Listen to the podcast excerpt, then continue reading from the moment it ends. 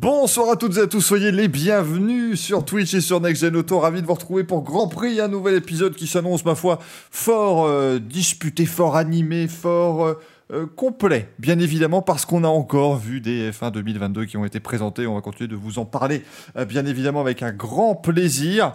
Personne n'est en rose et bleu aujourd'hui, on est quasiment déçus, mais que voulez-vous, ils nous ont pris par surprise comme ça d'un coup, pan, euh, voilà. On ne savait pas trop d'où ça sortait, donc on ne pouvait pas se préparer, bien sûr, mais on en parlera de cette Alpine, on parlera aussi de la Mercedes, de la Ferrari, bien sûr, qui ont été euh, présentés. On, évoquera bien évidemment le pré, euh, pré-check-down de pré-saison qui va commencer demain du côté de, Barcelone, parce que ça y est, les essais vont débuter en Espagne, et on appellera ça très clairement des essais hivernaux, il n'y a aucun souci euh, là-dessus. Et, puis on vous parlera un petit peu de Michael Messi. Euh, j'ai adoré d'ailleurs Manu qui nous avait mis un tweet sur.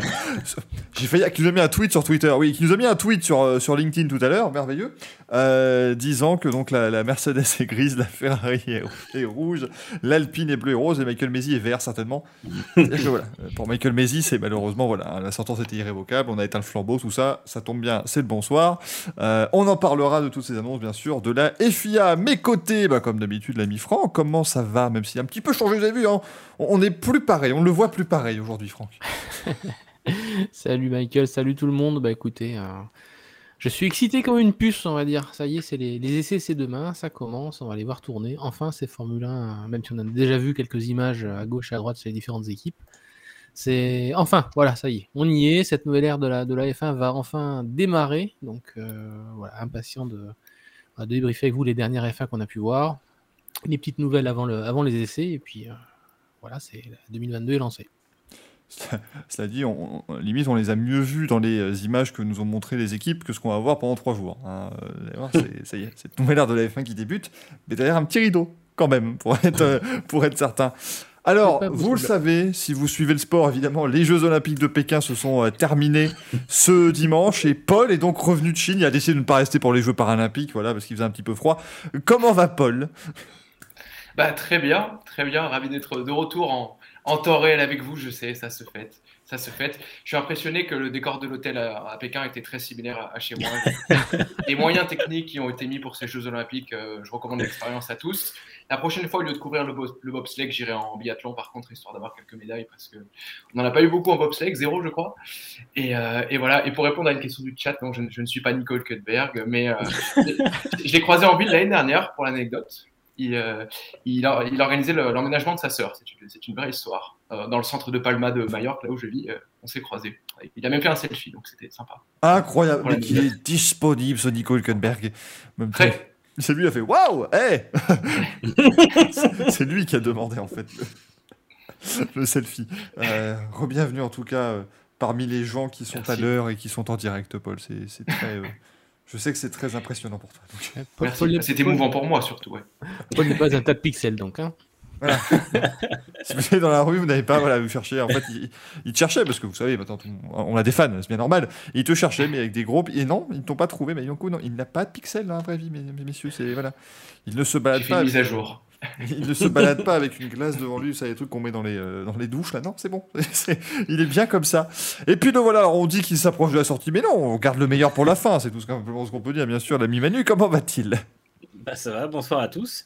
Ça va très bien. Écoute, tu vois, moi, j'ai mis du bleu et du rouge parce que c'est ce que j'ai le plus proche de l'Alpine. donc, euh, je me suis mis un peu aux, couleurs du jour. Et puis. Euh, et puis voilà, bah écoute, ça va. Je suis content de voir Paul en synchro et en, net. Et je veux bien voir le selfie avec ton, ton double, du coup, ça va être assez marrant. Ah ok, j'essaierai de trouver la photo pour la fin, pour la fin de l'émission, promis. On fera un jeu, bien évidemment, vous devrez savoir dans le chat ma qui hein, bien évidemment. je, vais, je vais appeler Marion Genardi, euh, juste histoire d'avoir tout ce qu'il faut. Oh, ça y est, les références de vieux commencent déjà, c'est fantastique. Quelle belle émission euh, qui s'annonce et on va donc débuter bah, par les, dernières monoplaces que l'on a vues. Ça y est, on en a vu maintenant neuf officiellement, puisque bon... Euh, L'Alfa Romeo, on vous en a déjà parlé, elle, est, voilà, elle s'est montrée discrètement, de manière prévu. Euh, mais en tout cas, eh bien, euh, les, présentations ont continué.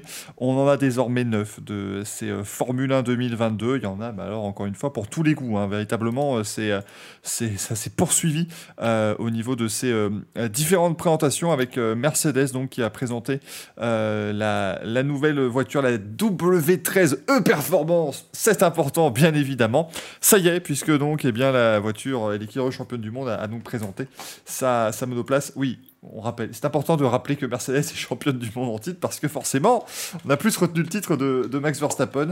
Euh, mais voilà, la, W13 est grise. Le retour des, flèches d'argent parce que on pouvait commencer à en douter vu les combinaisons, vu le casque de George Russell aussi qui est tout noir. Voilà, on pouvait commencer à se dire ça y est, ils vont la laisser noire. Non, finalement, le boss de Daimler avait bien raison. C'est-à-dire que quand le Big Boss annonce que la voiture va être grise, effectivement, on avait des raisons de le croire. Et donc, eh bien, cette nouvelle euh, flèche d'argent a été euh, présentée. Et Franck, on voit qu'elle a quand même, quand même assez. Euh, a quand même quelques petites choses aérodynamiquement parlant qui montrent que bah, on ne s'est pas reposé clairement pendant l'hiver chez Mercedes et qu'on n'a pas poussé le développement à fond jusqu'en 2021 pour aussi se concentrer sur cette voiture. Ouais, alors franchement très impressionnante. je m'attendais à un forcément, voilà, très très bon boulot de, de Mercedes. Bon, alors ça, c'est le. C'est un peu le, le concept, c'est pas la vraie voiture qui a été, qui a été présentée. Ils ont montré en euh, premier et ensuite sur le plateau. Euh, voilà, avec des pontons un peu plus travaillés. Euh, franchement, elle est magnifique. Euh, je m'attendais pas à autre chose de la part de Mercedes de toute façon, puisque il l'avait annoncé, enfin, vers la fin de la saison, c'est qu'il n'avait dépensé aucun jeton de développement sur la voiture de 2021. Donc ils avaient vraiment concentré toutes les, voilà, toutes les, ressources techniques euh, et financières euh, pour euh, la, conception de la voiture 2022. Bon, avec quelques évolutions même pour la voiture 2021. Donc on peut voir que c'est une voiture qui est extrêmement bien travaillée. C'est bien au niveau des pontons, l'entrée, d'air sous, les deux tunnels donc du, plancher. On n'appelle plus, appelle plus ça un fond plat parce qu'il n'est plus tout à fait plat. C'est les petites vaguelettes effectivement sur les, côtés. Je veux dire, ouais, voilà, il y a du travail, c'est très beau, c'est très propre, un peu comme chez Ferrari, on, va en parler aussi. On n'a pas encore vu la Red Bull, parce qu'on a vu que la livrée de la Red Bull sur une maquette. Donc euh, j'ai hâte, moi, de voir la, Red Bull RB18 euh, en vrai. Bah, ça sera demain matin, du coup, parce qu'on espérait tous euh, la voir ce soir, avant l'heure présentée. Mais pour l'instant, Red Bull garde encore ses photos. Donc voilà, c'est pour moi, c'est du, très très beau boulot. Il y, a, un gros boulot sur la haute wash, il y a un gros boulot sur sur, l'arrivée d'air au centre de la monoplace et en dessous de la monoplace. Bon, les ailerons, les ailerons sont vraiment quasiment tous les mêmes. Les ailerons arrière, je parle. Les ailerons arrière sont vraiment quasiment tous les mêmes sur, toutes les équipes. Donc c'est c'est un peu difficile de, pour l'instant de savoir qui a vraiment le mieux affiné cette partie-là, mais ça a l'air d'être assez euh, verrouillé en termes de, en termes de design. Mais euh, non, non c'est du très très beau boulot de la part de Mercedes. Je pense que, en termes en tout cas de, de, raffinement aérodynamique de ce qu'on peut voir sur cette, sur cette voiture-là, c'est beaucoup plus poussé que ce qu'on a pu voir euh, sur, sur d'autres voitures. Très clairement, Paul, toi, ton, ton, sentiment sur cette euh, W13, on la voit ici aux, mains de Lewis Hamilton, George Russell l'a piloté aussi, hein, si je ne dis pas de bêtises, ils ont fait euh, chacun quelques tours. Bah, je suis 100% d'accord avec Franck, c'est vrai qu'elle fait une première très grosse impression. Euh, déjà pour mentionner la livrée, c'est quand même sympa de, retrouver le gris. La livrée noire était très sympa pendant deux ans. Je trouve ça bien qu'ils aient, euh, maintenant repris leur, livrée traditionnelle. En plus, on a un petit peu l'impression que c'est une nouvelle livrée du coup, donc ça, ajoute un peu à l'effet euh, de, nouveauté. C'est vrai que cette voiture, elle a l'air extrêmement travaillée. on sait bien sûr pas du tout ce qu'elle vaudra en piste. Mais on, a souvent tendance à dire en Formule 1 que si une monoplace est jolie, généralement elle, est rapide. c'est un adage qui s'est souvent vérifié par le passé. Donc, euh, attendons de voir ce qu'elle va avoir en piste. On aura un début d'éléments euh, de réponse dès demain à Barcelone, mais c'est vrai qu'elle très forte impression visuelle et hâte de voir si euh, elle est aussi rapide en piste qu'elle n'est jolie visuellement. Manu, toi qui es un petit peu notre expert technique là justement, d'accord, est-ce qu'a annoncé Franck sur ces petites trouvailles peut-être chez, chez, Mercedes On ne saura qu'à partir de demain évidemment qui a eu la bonne idée. Hein. Ouais, de toute façon, il faudra, il faudra quelques semaines pour qu'on sache vraiment qui a, trouvé les bonnes solutions. C'est le euh, Marc Herman, le directeur technique d'Alpine, hier, qui disait que ça va être marrant de voir en action les solutions chez les autres en fait que nous on n'a pas retenu et c'est exactement ça parce que du coup on voit qu'il y a eu beaucoup beaucoup de choses de, de, tester ou en tout cas de, des directions de prise. Du coup ça veut dire que les équipes ont quand même toutes euh, plus ou moins évalué les directions qui finalement n'ont pas été retenues euh, et, on voit que Mercedes, justement, a fait encore un, pari un peu différent des autres voitures équipées d'un moteur Mercedes, justement. Euh, moi, ce qui m'impressionne le plus, c'est clairement le plancher de cette voiture qui est hyper sculpté. on voit qu'il y a un énorme travail de, bah, pour laisser passer à la fois l'air sous la voiture et à la fois pour justement le guider autour de la, des pontons. Parce qu'en fait, on n'a pas ces pontons un peu suspendus comme on peut avoir sur l'AlphaTauri, la Ferrari ou, la, ou Martin. On a vraiment des pontons qui sont resserrés au maximum. C'est plus une philosophie un peu à la Williams. Mais on voit que Mercedes a vraiment fait en sorte de guider justement le flux d'air euh, via beaucoup, beaucoup de, de, mise au point en fait sur le plancher. Donc moi, c'est vraiment ce qui m'interroge le plus. Et euh, bah, on peut s'attendre à une voiture qui sera assez euh, efficiente, qui aura peu de traînée, parce qu'on voit qu'ils n'ont pas trop chargé en appui. Là où Ferrari, par exemple, a beaucoup plus chargé l'avant de la voiture, notamment. eux, ils ont plus chargé l'aileron arrière, Mercedes, mais on peut s'attendre à une voiture qui aura vraiment une grosse vitesse de pointe, ou en tout cas qui sera vraiment à l'aise sur les circuits rapides. Ça, ça me paraît un peu plus probable, on va dire. Après, euh, il y aura forcément euh, des choix qui vont faire qu'ils auront aussi besoin de, réduire, ou alors ils pourront justement plus les charger en appui. Mais en tout cas, ouais, on voit que vraiment il y a une espèce de travail à la fois sur les entrées sous les pontons qui sont beaucoup plus avancées et beaucoup plus proéminentes que sur beaucoup d'autres voitures. On voit vraiment qu'il y a un, énorme travail d'aspiration de l'air pour l'effet de sol. Et puis à la fois, on voit que justement, ils ont quand même euh, beaucoup travaillé vraiment l'aspect guidage de l'air en dépit du fait qu'ils ont packagé le moteur beaucoup plus fin que d'autres équipes. Effectivement, hein, c'est assez. Euh, je vous rejoins, elle est impressionnante cette voiture, c'est vrai qu'elle montre des, petites choses. Alors après, à voir, hein, parce qu'on avait dit, euh, on l'avait évoqué la semaine dernière avec la Williams, qu'effectivement, bon, cette solution de, comment dire, de ponton était un peu plus proche de ce qu'on voyait en 2021.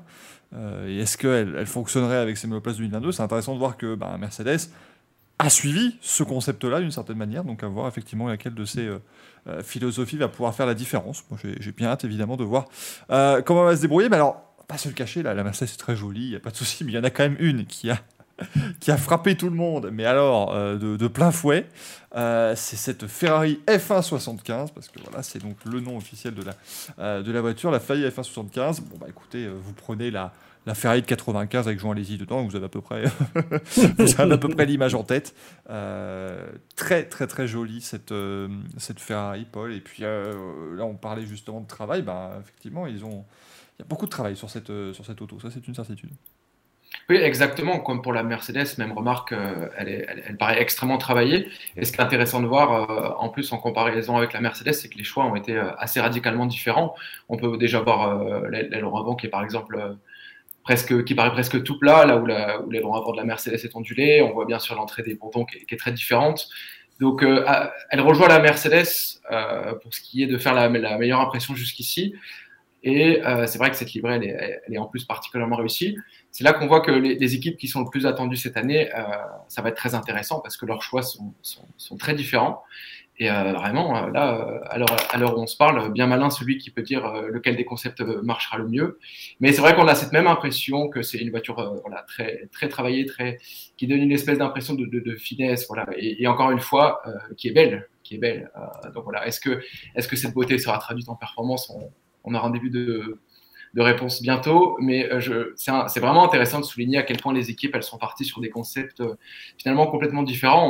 On, savait, on sait qu'il y a beaucoup de pièces qui sont standardisées, mais euh, finalement l'apparence des voitures, en tout cas, en attendant de voir si elles sont proches en performance, elles ont elles ont rien à voir les unes avec les autres. Et ça déjà c'est un bon point de ces nouveaux règlements, c'est qu'on aura on n'aura pas du tout dix fois la même voiture avec une livrée différente. On aura vraiment des concepts différents de A à Z. je crois qu'à part l'aileron arrière, finalement, qui sont assez standardisés sur toutes les monoplaces. On a, on a vraiment eu des idées euh, différentes jusqu'ici. Voilà, je, je, laisserai Manu pour la partie plus technique, mais en, tout cas, c'est vraiment, euh, vraiment intéressant de voir ce que les, ce que les uns et les autres proposent jusqu'ici et, euh, et, et, des concepts qui vraiment se différencient les uns des autres. C'est passionnant à voir. ce, qui est, ce, qui est, pratique avec Ferrari, c'est que maintenant vous l'imaginez en blanc avec le drapeau russe et vous avez la As. Donc c'est assez pratique. Euh, et c'est vrai qu'on parlait, on parlait régulièrement des, des ailerons arrière c'est la seule, hein, la Ferrari, donc la As aussi, qui se démarque justement sur ce point-là avec un aileron arrière, Manu, qui est très prononcé, euh, qui, vraiment ondule énormément. Ouais, il y vraiment plus, plus pincé sur les flancs. Euh, on voit qu'il y a, euh, en fait, le, plan le plus inférieur remonte beaucoup plus sur les côtés et laisse justement cette espèce d'effet un peu plus cuvette. Donc j'imagine que ça, ça crée moins d'appui, mais encore une fois, la As comme la Ferrari sont des monoplaces qui ont plus d'appui sur l'avant, surtout la Ferrari. Et euh, j'imagine du coup qu'effectivement, elles ont moins besoin de trouver de l'appui sur, le, sur l'aileron arrière. Donc on voit que c'est. Euh, il y, a une philosophie différente en fait. Donc euh, après, à voir si ça finalement ça fera quand même le même effet. ce qui est sûr, c'est que les concepts qu'on a laissent penser que les, les, hiérarchies changera beaucoup d'un circuit à l'autre, parce que vraiment, pour moi, il y a des monoplaces qui peuvent pas fonctionner de la même façon sur deux types de circuits. Et, et quand on voit bah, typiquement Mercedes Ferrari, on voit deux voitures qui sont complètement différentes. Euh, ou en tout cas dans leur philosophie, les suspensions à l'avant, c'est pareil, euh, ça a être la même philosophie en, en, push rod, on a quand même vraiment une production d'appui en fait sur les suspensions avant de la Ferrari euh, qu'il n'y a pas du tout sur, celle de la Mercedes, ou en tout cas beaucoup moins. La Mercedes, c'est vraiment de laisser passer le plus d'air possible vers le, plancher et les pontons. Là où la Ferrari, en fait, n'hésite pas à rajouter justement un plan horizontal avec les, les, biellettes en fait, qui sont décalées des, triangles de manière à générer plus d'appui. Donc rien que ça, euh, c'est différent. Et encore une fois, vraiment, il y a une recherche d'appui sur le train avant sur la Ferrari qui m'étonne énormément. Alors peut, possiblement, c'est pour encore plus avoir de marge sur la, fenêtre de fonctionnement des pneus aussi, puisque finalement, une voiture qui sera plus stable à l'avant aura beaucoup plus de, euh, de faculté à ne pas trop, chauffer pas trop surchauffer les pneus en tout cas. Effectivement, Franck, ce retour au, Rosso, euh, c'est le Rosso Corsa, c'est ça Je sais plus. Rosso Corsa Mat. Mat, oui, bah oui puisque c'est la nouvelle, c'est la lubie de pas mal d'équipes depuis quelques années. Ça. Euh, ah bah il une mention spéciale pour la livrée, euh, rouge et noir retour effectivement aux années 90. C'est franchement c'est magnifique. On, personne, je pense que personne ne regrettera la, disparition de, Philippe Maurice et, son, input sur cette livrée parce que franchement on a quelque chose de voilà de vraiment très très très joli bon choix de bon choix de couleur, euh, ce qui fait effectivement que cette voiture a vraiment frappé euh, les fans à 90%, c'est pas pas dire 95%, euh, accueillis à bras ouverts et, avec un grand sourire en, voyant cette, monoplace qui semble innovante. Et encore une fois, comme l'ont dit Paul et Manu, on a vu 9 monoplaces, je, je dis pas 10 parce qu'on n'a pas encore vu la, la Red Bull, on a vu 9 monoplaces qui sont vraiment toutes différentes euh, les unes des autres. Donc on avait vraiment peur que ce règlement 2022 euh, fasse des F1 qui soient des copier-coller l'une des autres, et en fait euh, pas du tout. c'est vraiment ce qui est le plus, le plus frappant, c'est effectivement on a tellement de concepts différents que c'est très difficile de savoir qu'est-ce qui va fonctionner. Donc j'espère que Ferrari sera parti sur la bonne direction parce que ses fans l'attendent au tournant, évidemment, parce que c'est la, voiture qui a, qui est l'œuvre de Mattia Binotto et de ses équipes depuis presque deux ans, voilà, deux, saisons sacrifiées pour, pour en être là, c'est que la voiture doit maintenant fonctionner. Ils ont, ils ont le choix, sinon je pense que clairement que si la voiture est, est larguée, je pense qu'on peut dire bye bye à Binotto au cours de saison. Ça c'est, euh, à mon avis, ça c'est couru d'avance. Mais voilà, on va pas, on va pas du tout être défaitiste pour eux. La voiture semble bien réalisée. Moi, j'avais une petite crainte sur ces pontons, effectivement extrêmement, extrêmement larges. Bon, ils, abritent les radiateurs qui sont plutôt sur le, sur le côté, a priori, de, la voiture, ce qui permet effectivement d'avoir cette longue, ces deux longues cuvettes, ces deux longues virgules qui amènent l'air vers, vers l'aileron arrière pour vraiment, vraiment travailler une sorte de double, double aile. Hein. Voilà, c'est par, par, en dessous et par au-dessus. Euh, vraiment coller la voiture au, sol en faisant au mieux fonctionner le, le plancher. Donc ça, c'est une très belle trouvaille.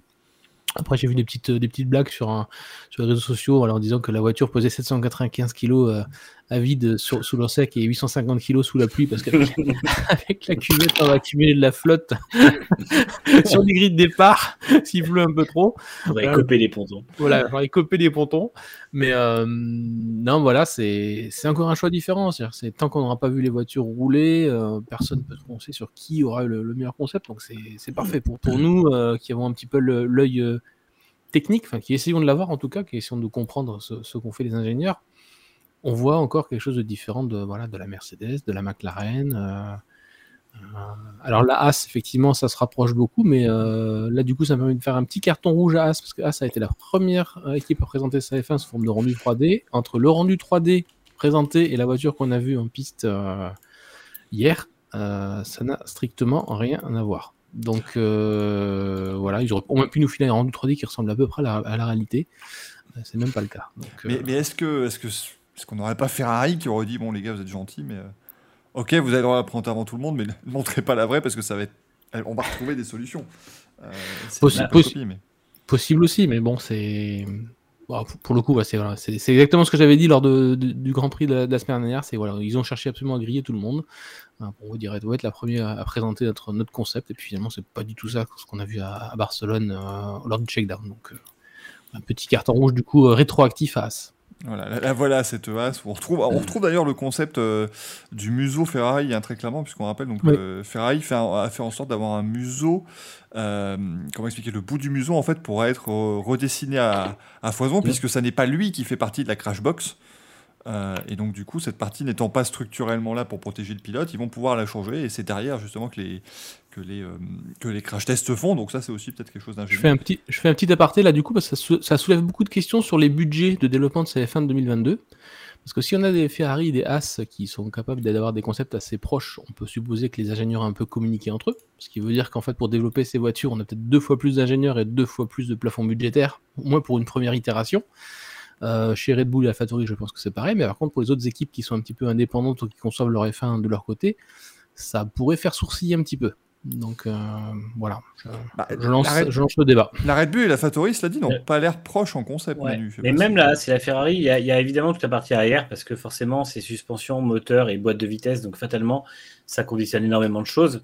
Euh, le moteur doit être packagé de la même façon. On le voit, les pontons sont à peu près les mêmes, même si du coup As n'a pas autant sculpté ses pontons. On voit que les entrées d'air sont au même endroit, enfin les sorties d'air sont au même endroit, les entrées d'air sont un peu au même endroit, même s'ils ne sont pas la même forme. L'aileron arrière, justement, reprend ce côté, euh, comme on disait tout à l'heure, un peu plus incurvé. Euh, mais par contre, l'avant, alors les suspensions sont les mêmes, donc forcément, bah, c'est pareil, ça dirige un peu plus vers un fond plat qui sera peut-être un peu plus similaire, mais on voit que le museau, par exemple, là où là, sur la Ferrari, il est beaucoup plus pointu et va jusqu'au premier plan euh, horizontal de l'aileron, le plus bas.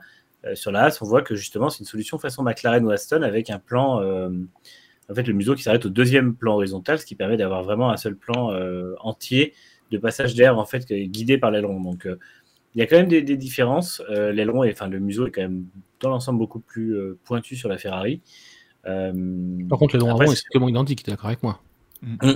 L'aileron avant, c'est le copie on, voit qu'il y, y, a la même recherche. Vu qu'il y a les mêmes suspensions, en fait, ils sont obligés de, de rediriger l'air de la même façon. Donc forcément, il n'y a pas ce creux dans les moustaches qu'il y a sur la Mercedes, par exemple, où on voit qu'ils essaient de faire descendre l'air sous la voiture eux, ils mettent de l'appui sur l'avant et ils l'envoient dans les suspensions qui ensuite, elles, le dirigent vers les, entrées d'air un peu plus hautes.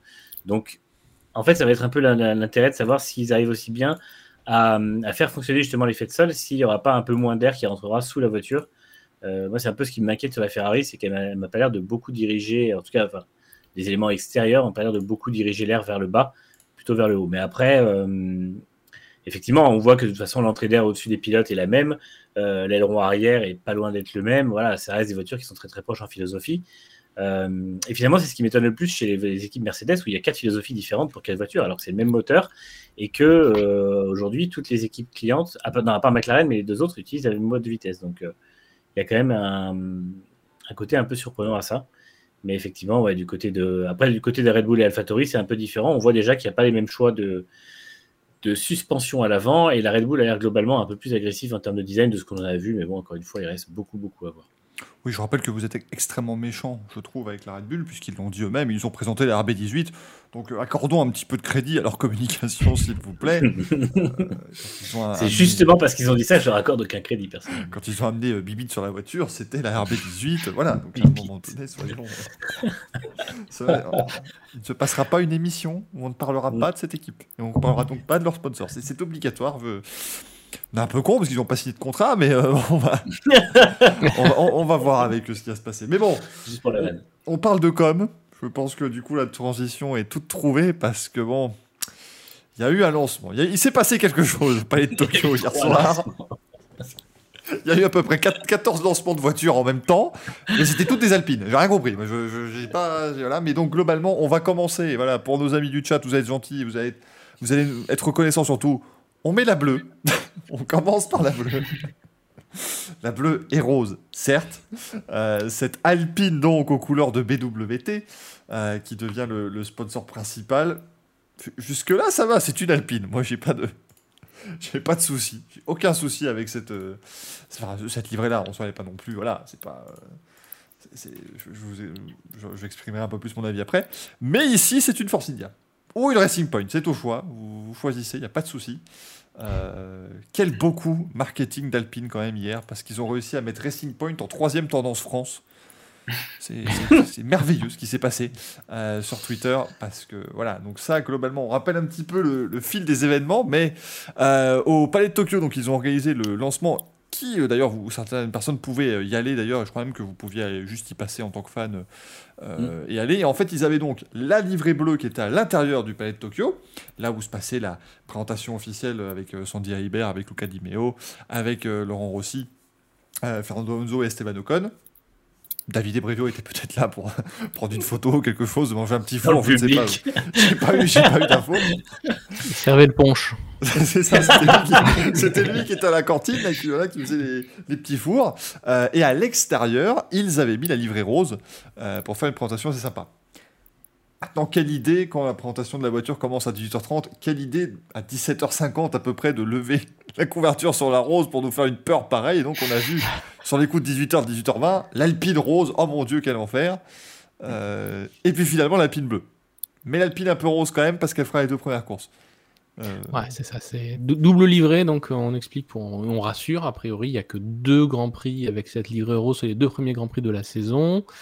Euh, un commanditaire de, B- de BWT aurait dit en aparté qu'il n'est pas exclu que la voiture puisse réapparaître euh, épisodiquement sur l'une ou l'autre course euh, au courant de la saison. Peut-être le Grand Prix d'Autriche, puisque BWT est autrichien. Euh, à voir, voilà. En tout cas, c'est le coup de pub que se paye BWT. Assez logique, entre guillemets, euh, vu le, montant apporté même s'ils sont déjà très très présents sur la, en termes de rose sur la voiture euh, classique entre guillemets qui fera la- donc le 90% du championnat. Donc cette voilà cette version cette version bleue. Euh, tiens, j'ai pas marqué le petit logo Yahoo sur ça existe encore Yahoo? Et oui, mais Yahoo est sponsor de, Mar- de Renault depuis genre 4 ans, c'est incroyable. Sur la Je sais pas comment ils 521, il était déjà là. Il y a Ouais. même endroit. je savais pas qu'ils avaient encore de l'argent eux. Même Donc, chez euh, Renault, c'est prodigieux. c'est- Alta Ouais, Vista ouais. va peut-être euh, faire un retour. CompuServe aussi, j'ai j'ai ouï dire. donc euh, voilà, donc deux livrets, euh, trois voitures, parce qu'on a donc eu une maquette FOM en rose, une maquette FOM en bleu, plus la vraie voiture bleue qui était déjà présente à Barcelone. Donc euh, chez Alpine, Mais- euh, on ne sait pas si ça va être rapide, mais en tout cas, on sait faire des, des maquettes et des, de la peinture. Ça, Il, Mais il je- se dit qu'en plus, apparemment, c'est la voiture rose qui a tourné aussi. En tout cas, il y a eu des, des images un peu plus euh, amateurs, apparemment, avec la voiture rose qui a tourné, donc je sais pas. Euh, Mais en Alors, tout cas, alors, ils ont amené les deux parce qu'on a vu la bleue sortir des stands Oui, à Barcelone. c'est ça. Ouais, ouais. Non, mais c'est pas impossible qu'ils amenaient les deux. De toute façon, euh, enfin, ils, doivent avoir deux châssis de près, j'imagine, mais euh, Ils Ils auraient dû acheter ouais. la peinture. Ils auraient dû acheter la peinture du CS de Las Vegas de BMW là qui permet de changer de couleur. Bah oui, c'est ça, tellement les- plus pratique. Bah ouais. Quelle idée. Après, Mais moi, je pense sincèrement, parce qu'on sait que Sean Bull, euh, et notamment fait partie de l'équipe de design, je pense qu'ils doivent juste leur coûter un bras et ils ont dit allez-y, c'est bon, ouais, faites-nous 15 livrets, euh, ça, ça va, on va rentrer dans nos frais parce que c'est plus possible. Ah, je, je pense que BWT a vraiment rallongé pour avoir deux, deux grands prix avec sa livrée à lui. Après, moi personnellement, j'ai un peu une, une- une opinion pas très populaire là-dessus, mais j'aime vraiment beaucoup cette livrée BWT. Euh, oui, ça choque. Oui, il y a moins de couleurs alpines, mais à l'époque où il y avait Alfa Romeo et McLaren qui étaient en livrée Marlboro, tout le monde trouvait ça chouette. Et en fait, ça me choque pas spécialement qu'un sponsor prenne l'intégralité de la carrosserie. Euh, alors oui, c'est sûr que bah, on aimerait bien, on aimerait bien que la seule voiture française soit bleue, voilà, parce que c'est la couleur alpine, mais euh, je, je vois pas trop de problème à ce qu'un commanditaire finalement prenne la, livrée. J'ai un peu plus de mal avec les casques, bizarrement, je trouve que c'est un peu plus euh, un peu plus personnel pour le pilote et je trouve que c'est dommage de le faire aussi. Mais euh, déjà, je trouve que la livrée est plutôt bien intégrée et avec le bleu et puis euh, ouais, ça me choque pas spécialement. Ah, Après, j'aime beaucoup ce qu'ils ont fait avec le, le bleu un peu plus électrique, donc ça me va très bien aussi. Mais euh, ouais, moi, j'ai pas de problème à me dire que les Alpines seront, seront roses pendant deux ou trois ou quatre courses. Quoi. Sur sur cette vue-là, quand même, on, sent qu'ils ont eu le brief super tard parce que je suis, enfin, le Castrol, c'est, Ouais, le Castrol est dégueulasse. Ils pourraient pas le mettre sur fond rose, non? Ta Castrol, ils sont venus non, non, on a payé pour une Alpine bleue, elle sera bleue. C'est- plus possible, quoi. Et pourtant, on avait vu circuler des beaux concepts faits par des, amateurs sur, sur les réseaux sociaux qui étaient plus jolis que ça, en tout cas. Avec une, je pense notamment une version euh, bleue sur les trois, trois premiers quarts de la voiture et juste rose sur le- sur l'arrière, un peu donc une, donc par rapport à, à la livrée de l'année dernière, donc qui était reprise et qui était, je trouve, beaucoup plus harmonieuse. Euh, bon après voilà, Sean Bull est un est un designer euh, renommé sur sur les livrées. Il avait commencé en tant que voilà, pas lui, en tant qu'amateur, voilà, de très très très bon designer graphiste. Il a été embauché donc par par Renault, donc est devenu Alpine euh, depuis. Je m'attendais à mieux. Ouais, franchement, je je, je suis pas très to- totalement d'accord avec Manu là-dessus. Voilà, de temps en temps, il faut qu'on soit un petit peu euh, pas en accord. Donc elle est- là, cette, cette- ce livrée rose, euh, moi, ça, ça me va pas. En tout cas, de face, quand je la vois de face, euh, j'ai un peu de mal. De côté comme ça, le bleu, oui, pourquoi pas. Mais alors de face, j'ai en vraiment de fait- mal. Quoi. En fait, Je pense que le, Vas-y, Manu. Je, pense qu'il y a le directeur commercial en fait de chez BWZ qui est arrivé à côté de Sean Bull. Il lui a posé un papier où c'était une espèce de brief, c'était marqué il faut qu'elle soit rose, on lâche 30 millions. Et en fait, du coup, c'était la seule, la seule contrainte à mon avis, parce que c'est vrai qu'après, en il n'y a pas trop de, il y a pas beaucoup plus de recherche que ça quoi. je pense vraiment, ça a été fait au dernier moment parce que le castrol sur l'aileron arrière est sur un fond bleu. Pas Mm. très. Mais le castrol sur le capot moteur est sur fond rose. Ouais. Donc, donc ils, ils peuvent, ils peuvent pas dire Ah, mais vous savez, on n'avait pas le droit de mettre toute la dérive arrière en, en rose parce que. Non Donc je ne comprends pas ce petit liseré bleu. Je, je ne sais pas. C'est assez. C'est compliqué. T'en penses quoi, toi, Paul? Euh, non, moi pareil, euh, j'ai pas très bien réagi en voyant la, livrée toute rose au départ. C'est vrai qu'on a eu cette espèce de latence d'environ quoi 10 minutes où on, a d'abord eu que les images de la, de la voiture rose avant d'ensuite avoir, euh, on va dire, euh, de mon côté en tout cas et de sûrement beaucoup de gens, un ouf de soulagement en voyant que la livrée définitive, du moins celle qui serait utilisée le plus souvent, ressemblerait plus à celle de l'année dernière. Comment dire, quand on a su que BWT deviendrait sponsor titre, je crois qu'il n'y avait aucun suspense sur le fait que, que la voiture, elle, elle aurait beaucoup de rose. Euh, et c'est vrai que moi, je m'étais fait un peu deux scénarios dans ma tête. Le meilleur scénario, c'est marqué juste sur les pontons de la voiture et sur l'aileron arrière. Le pire scénario, c'est euh, ils ont rajouté 10 millions euh, dans, le contrat et la voiture est intégralement rose. Et c'est vrai que ce que j'ai trouvé dommage, en fait, dans ces 10 minutes où on ne savait pas encore, c'est qu'ils sont arrivés l'année dernière en F1 Alpine avec une livrée très forte, avec une identité vraiment, vraiment très forte, qui était extrêmement réussie. Et, euh, et je m'étais dit, c'est bien, ils ont, ils ont, ils ont, ils ont une livrée peut-être pour les, pour les dix prochaines années avec ça, avec ce, ce, dégradé de drapeau français euh, et britannique à la fois, puisque c'est ça le, c'est ça le fameux, le fameux mélange des couleurs. Ça représente à la fois le drapeau français et britannique. Euh, et je trouvais ça dommage, d'en fait, après une saison seulement, de déjà s'en passer. En voyant la livrée définitive, c'est vrai qu'on on est un petit peu rassuré. Il y a beaucoup de rose, mais l'identité de la voiture reste le bleu. Euh, voilà, bon, euh, le fait que ce soit une livrée temps temporaire, euh, alors deux courses, effectivement, plus une, plus une, plus une à ce rythme-là, puisque euh, il va y avoir beaucoup d'excuses, à mon avis, pour la, pour la réutiliser. Mais au moins, Alpine a le mérite de garder son, sa, sa couleur, on va dire, identitaire. Et je trouvais ça vraiment dommage de la, de la cacher à ce point-là derrière le rose. Bah, c'est ça. Et, alors, en fait, le truc, parce que vous savez, bon, voilà, on va pas se le cacher, il y a une partie de moi qui veut croire à Elle plane, hein, qui n'en peut plus, et qu'elle a donc.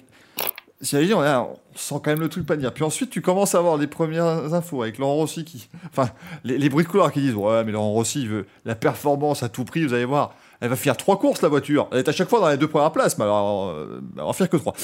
ils, ont, ont rien à foutre de la finalité. Donc, déjà, tu commences à te dire Hum, Elle plane, il est, il est compliqué. Et puis, tu les entends à la présentation. Et c'est clairement pas une présentation qui respirait la confiance, on va pas se le cacher. Euh, on les voyait quand même très sur la réserve. Et Laurent Rossi qui rappelait cet objectif de 100 courses euh, avant d'aller jouer le titre. Et puis, là, le livret rose est apparu, donc il y a un, un énervement pas possible. Et les pilotes sont ensuite apparus sur la scène. Et là, je suis désolé. Mais les Power Rangers, là, c'est pas, c'est pas possible. C'est. Enfin, Ah bah qui là, avait- Et c'est même pas le rose qui pose problème, je vous promets. hein. Moi, le rose, j'ai aucun problème avec ça. Je trouve que c'est une couleur qui est vraiment jolie. Mais le bleu qu'ils ont choisi pour les combis. Non, le bleu, c'est terrible. L'intégration, elle est horrible. C'est la pire intégration. T'as l'espèce de bout de manche avec une espèce de forme triangulaire. T'as le, le truc sur le torse. Ça n'a aucun sens. Il y a pas de. On dirait les pires heures de Renault en bleu et jaune, quoi. Ah, mais 100 fois pire, parce que le bleu, le bleu ciel, au moins, te permettait d'être un peu. Voilà, bon, il y avait les, les salopettes qu'on vous a montré la semaine dernière, mais. Mais là, ce bleu-là, qui est le bleu, c'est de base de Photoshop, t'as l'impression. Enfin, c'est un truc qui va ressortir très fort. Hervé Rallicross ce qu'il dit, c'est des bouteilles Evian. Ouais, c'est un peu ça. C'est ça, c'est- vraiment. Je... En, tout- en tout cas, pendant- pendant les 20 premières minutes où il y a eu que les, les photos de la voiture en rose, les réactions euh, anti-livrée ont été unanimes quand même. hein. Je veux dire que sur, sur ces deux premiers Grands Prix, la, la- la livrée de la voiture sera pas très populaire. Donc, euh, Et- et- Je je, Ouais, non, moi, je, bah- rejoins, je rejoins Manus, en fait. Elle est jolie, la rose. Elle est jolie. Enfin, la, la voiture rose, parce que la On ne rose. voudra pas, Franck, que je glisserai des magnifiques alpines, superbes alpines dans les, dans les résumés de, de séance. L'incroyable alpine rose, vraiment. non, mais tu sais que je te bride pas. hein. Tu, tu écris toujours euh, les conneries que tu veux. hein. C'est franchement la voiture en soi, regardez, enfin, elle est. Je la trouve belle en rose, il y a pas de souci, mais c'est c'est en fait, c'était on nous a pas prévenu quoi, c'est une Alpine et pouf, elle est rose d'un coup, tu te fous. Et, et encore une fois, le problème, c'est l'identité. À l'époque où c'était Force India, bon, déjà, c'était un gros changement pour eux. Puis après, Racing Point, bah, ils n'avaient pas d'histoire en Formule 1. Donc, euh, le fait qu'ils aient une livrée rose. Non, mais c'est. Je- Je. Je, voulais juste dire que ce qui est dommage pour Alpine, qui est quand même un, constructeur et qui, comme je l'ai dit, arrive avec une livrée euh, sensationnelle l'année dernière, c'est que là, ça fait, ça fait pas. C'est pas le fait que ce soit rose, ça, ça, ça fait pas voiture de constructeur potentiellement championne du monde. On n'imagine pas une seule seconde euh, la Mercedes, bon, la Ferrari, j'en parle même pas, elle sera toujours rouge, mais ou, ou, même une Red Bull avec un, une, je sais pas, une livrée entièrement rose. Excusez-moi juste, euh, dans, dans Paul, de te couper. Est-ce que quelqu'un est en train de jouer avec un livre? Parce que ça J'entends le bruit, mais ah, oui. Toutes mes excuses, ah, Franck. Ça y est, il est stressé. On parle de l'Alpine Rose, il n'en peut plus. Il doit se détendre. Vas-y, Paul. Non, et je, bah, en, en, soi, qu'elle soit pas moche, c'est vrai, elle, elle, elle, est pas vilaine, mais euh, encore une fois, on, parle, d'une équipe constructeur, une équipe euh, entre guillemets d'usine, euh, Alpine, qui, euh, qui à terme est censé quand même jouer les premiers rôles en F1. Et je trouvais ça dommage de, cacher l'identité de la voiture derrière allez, 90%. Ouais, sur cette photo, c'est 95% de, la, monoplace qui est, recouverte de sponsors. Donc bon, c'est pas moche, mais c'est pas. Si vous êtes fan d'Alpine ou d'un des deux pilotes, c'est vrai que c'est pas la couleur qui, qui met le plus en valeur. Quoi. Non, mais moi, je dis, je dis, à un moment, BWT crée sa propre équipe, quoi, parce que là, euh, mm. c'est plus possible. Quoi. C'est ça, en fait. Et c'est vrai que de se dire qu'on voyait une Alpine, euh, moi, j'avais pas l'impression de voir une Alpine. C'était, non, c'est pas une Alpine, je, je voulais une Alpine bleue. Qu'est-ce que c'est que ça? Non, c'est. C'est vrai que c'était pas. Encore une fois, l'identité, c'est ultra important. Et là, c'est peut-être beaucoup. Quoi. Ah, il y a le point J, du coup, que tu es content sur le chat, non? Parce que le point J est en rose. C'est très vrai ce que tu dis parce que euh, Racing Point n'avait pas d'histoire quand ils ont entamé en, en, rose, mais en plus il y avait le bleu de Sport Pesar qui n'était pas beau non plus. Et euh, Racing, euh, Force India avait cassé son, son, son, identité au moment où ils sont arrivés en rose, enfin où BW était arrivé. Il n'y avait plus vraiment d'identité parce qu'au départ ils étaient aux couleurs de l'Inde. Et à partir de 2015, je crois, ils se sont mis à l'espèce de gris, noir, orange, qui avait vraiment pas, pas, trop de sens et pas trop de, absolument aucune âme en fait. Et je pense qu'effectivement, ça a permis de leur donner un peu de couleur euh, qui, qui manquait. Et euh, c'est vrai qu'Alpine avait déjà des couleurs, donc c'est peut-être sûrement ça qui a fait le, le, le tollé qu'on a vu hier dans les, dans les réactions. Mais c'est vrai que je peux, je peux comprendre effectivement ce, cette trahison entre guillemets d'identité. Ouais. Oups, pardon, ah je, me trompé, je, me suis trompé de voiture, excusez-moi. ah, putain, le, le, bleu était encore pire. Quoi. Je croyais que c'était l'Alpine à, à, Barcelone hier. Mais, euh, euh, non, non, mais c'est. Voilà, c'est... Après, on n'a pas encore parlé de la voiture, de son concept. Euh, mais de toute façon, honnêtement, vu, les déclarations, moi, je du coup, je m'attends pas à voilà, ce qu'elle révolutionne la piste et que voilà, elle soit, incroyable. Et je pense qu'on sera malheureusement encore dans une saison de transition. Le, problème, c'est est-ce que euh, Alpine n'aura pas. Euh, est-ce que c'est une bonne idée de se lancer dans une saison entre guillemets à moitié alors qu'on débute la nouvelle réglementation? Est-ce que ça va pas être un peu, un peu compliqué par la suite? Après, ils ont euh, nouveau moteur, nouveau châssis, et en fait, ils expliquaient hier que justement, le travail a débuté en 2019, euh, et en fait, ils ont d'abord développé le moteur selon le règlement technique de 2021 au départ, qui est maintenant 2022, et c'est pour ça justement qu'ils ont fait deux saisons avec, euh, avec la même voiture et que le moteur était vraiment vieillissant. Parce qu'en fait, ils ne pouvaient pas intégrer le nouveau moteur dans l'ancienne voiture, tellement le nouveau moteur était fait pour aller dans l'Alpine à, 522. Donc, euh, j'ai quand même bon espoir que la voiture soit, à défaut d'être très performante ou d'avoir même une, bonne vitesse d'évolution, parce que mine de rien, ils seront seuls à développer, ils n'auront pas d'équipe client pour, euh, pour comprendre et avoir plus de, retours de données. Euh, j'ai quand même bon espoir que la voiture soit hyper homogène en termes de, de, bah, solutions techniques et de, packaging et de, d'équilibre en fait. Parce que vraiment, pour le coup, euh, alors tous les constructeurs forcément ont refait un moteur, mais fatalement, eux en tant que constructeurs, ils ont vraiment pu bosser. Et puis encore une fois, ça fait deux ans ou trois ans qu'ils faisaient pas grand chose sur la voiture qui, roulait en piste pour justement se concentrer sur les nouvelles voitures. Donc euh, je dirais pas que euh, bah, ça va probablement pas faire des victoires et des championnats, mais euh, pour moi, je les vois pas beaucoup moins bien qu'ils étaient l'an dernier sur cette photo. Hein. Tout à gauche, Oscar Piastri, Esteban Ocon, Fernando Alonso. Après, vous avez votre Afnauer, qui franchement, un jour, si on apprend qu'il est retenu en otage par Laurent Rossi, moi je serais pas surpris euh, quand je vois sa tête depuis qu'il est euh, qu'il a été annoncé. Luca De Meo, Laurent Rossi. Et le monsieur à la casquette rose, c'est le patron de BWT. Il est passé de rose sur la photo. Il est venu avec une dégaine, c'est assez incroyable, mais bravo à lui. Euh... Et les Illuminati derrière, donc. Hein. Bien évidemment, hein, tout, est, tout, est, très en C'est David Desbrivio qui prend la photo? Bah, Je pense, oui, je, je crois, hein, c'est plus possible. C'est cette personne, que, cette personne que, que, personne veut sur les photos, du coup, bah, va prendre la photo, vas-y. Mais non, il est tout en haut de la pyramide, là, il regarde là-haut. Il était chargé de l'animation, pardon.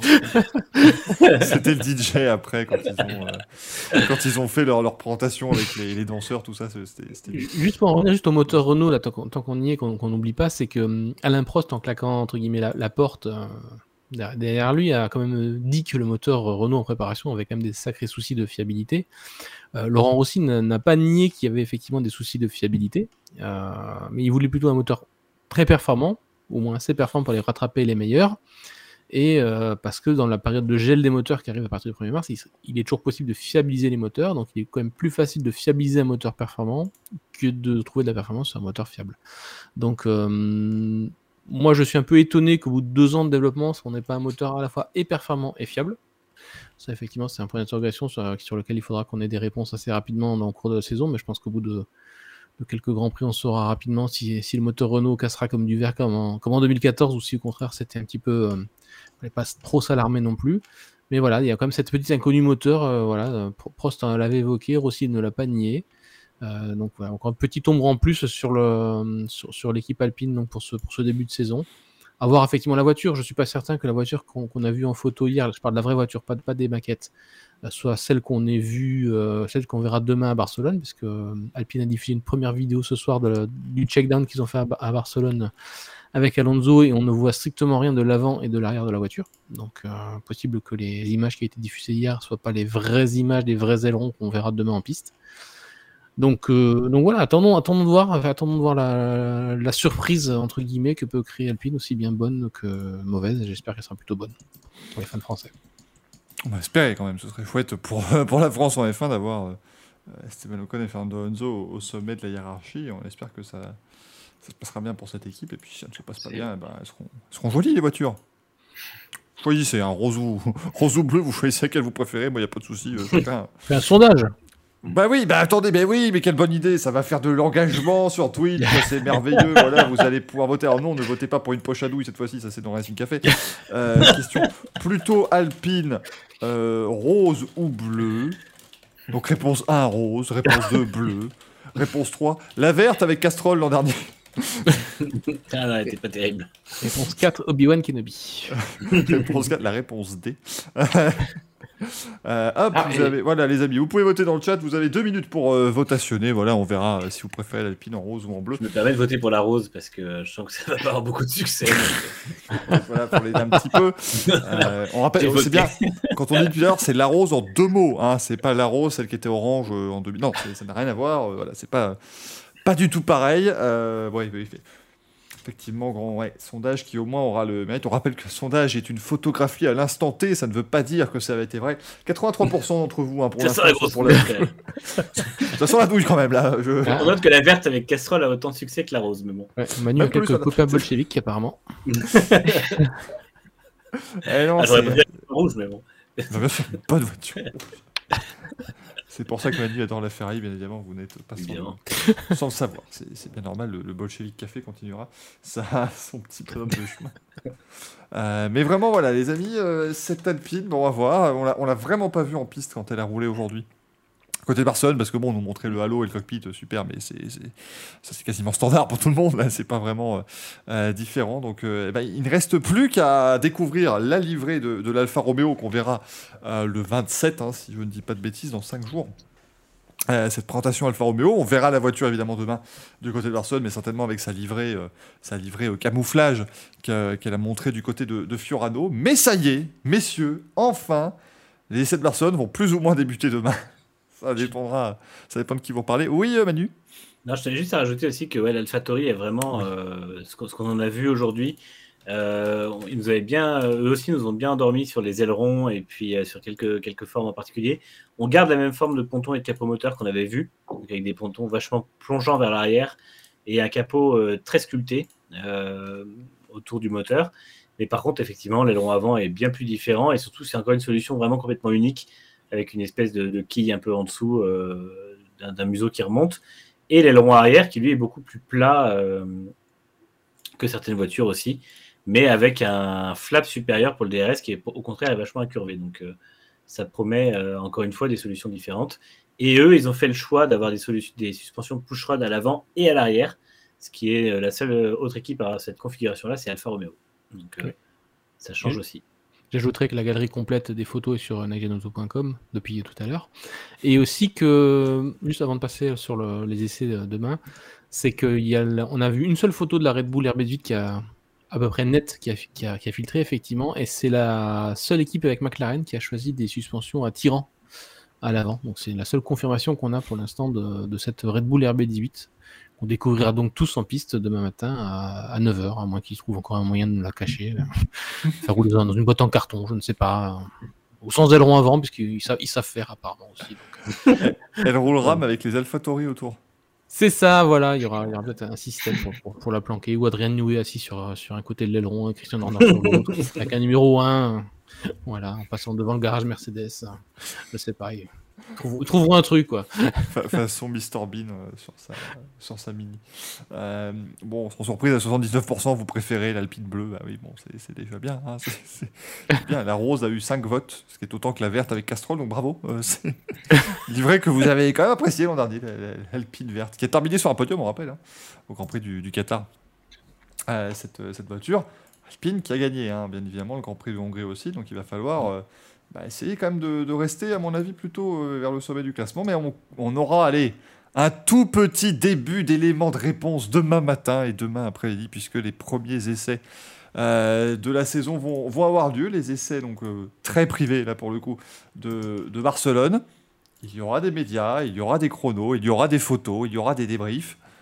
Il n'y aura juste pas de fans. Ça, c'est le, petit, petit côté négatif, c'est qu'il y aura, voilà, ce sera un test à huis clos en termes de, spectateurs au bord de la piste, alors que pourtant on vous en a souvent parlé, mais c'est vrai que si vous voulez découvrir la F1 en vrai, cette Barcelone, il n'y a quand même rien de mieux, parce que ça roule 8 heures par jour pendant 3 jours. Bon là malheureusement, on ne pourra pas les voir, on pourra les suivre messieurs évidemment sur Next Auto, ça ce sera la, très bonne nouvelle, euh, bien évidemment.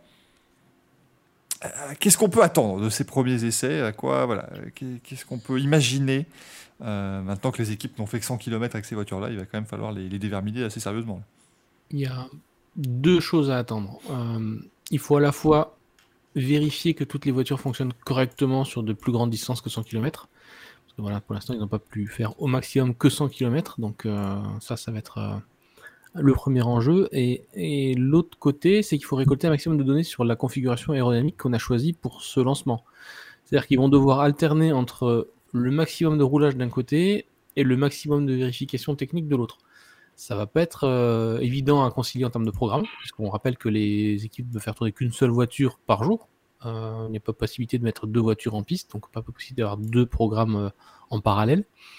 Donc ça va être compliqué. Euh, ça va être compliqué. La, fiabilité des moteurs aussi, euh, puisque tous les moteurs ont quand même euh, changé cette année. Donc, à part peut-être le Honda qui doit être assez proche de l'année dernière, dessus l'année dernière, mais juste adapté à, l'E10. Je pense que ça doit être celui qui a le moins évolué, puisque Honda a précipité l'arrivée de son moteur 2022 en 2021, sachant qu'ils allaient quitter la F1 officiellement.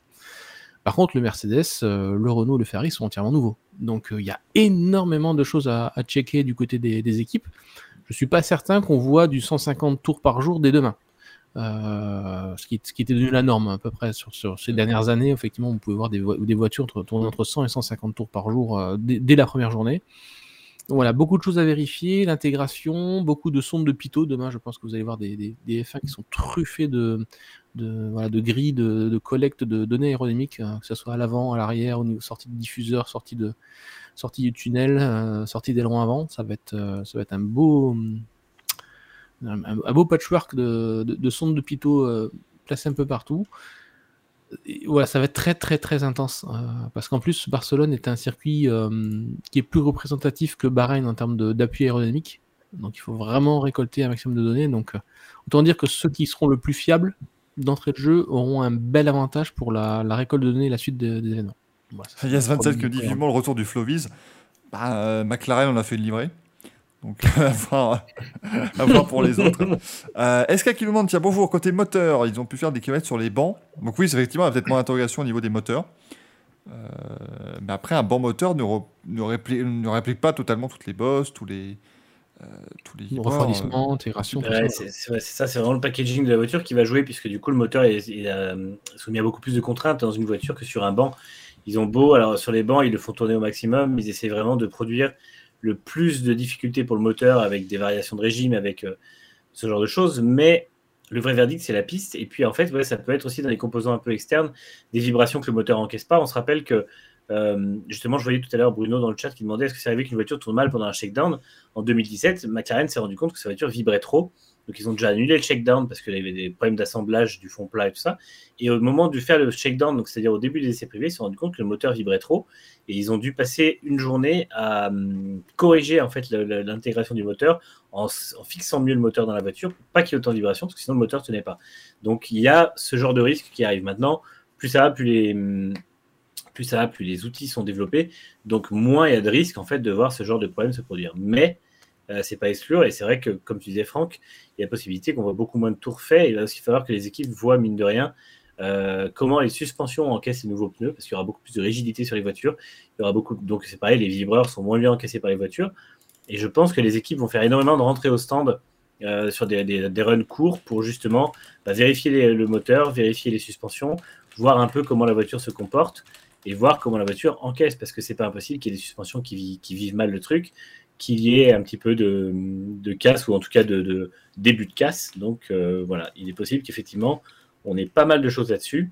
Euh, c'est vrai que l'intégration des, enfin l'exploitation des roues de 18 pouces, et là je parle pas des pneus, je parle vraiment des roues dans l'ensemble, va énormément euh, impacter le travail des équipes sur les trois premiers jours au moins, et très probablement aussi à Bahreïn. Euh, on a tardé en tort qui nous demande comment les pilotes encaissent-ils la plus grande rigidité, Paul? C'est vrai que c'est une question qu'on peut se, poser. Ça va être un, c'est ce qui s'annonce. Ça va être plus compliqué pour les pilotes dans les voitures. Ça va être plus sportif pour eux. Alors pas dans le sens où elles vont être plus difficiles à piloter, mais on va plus sentir les bosses, les vibreurs, ce genre de choses.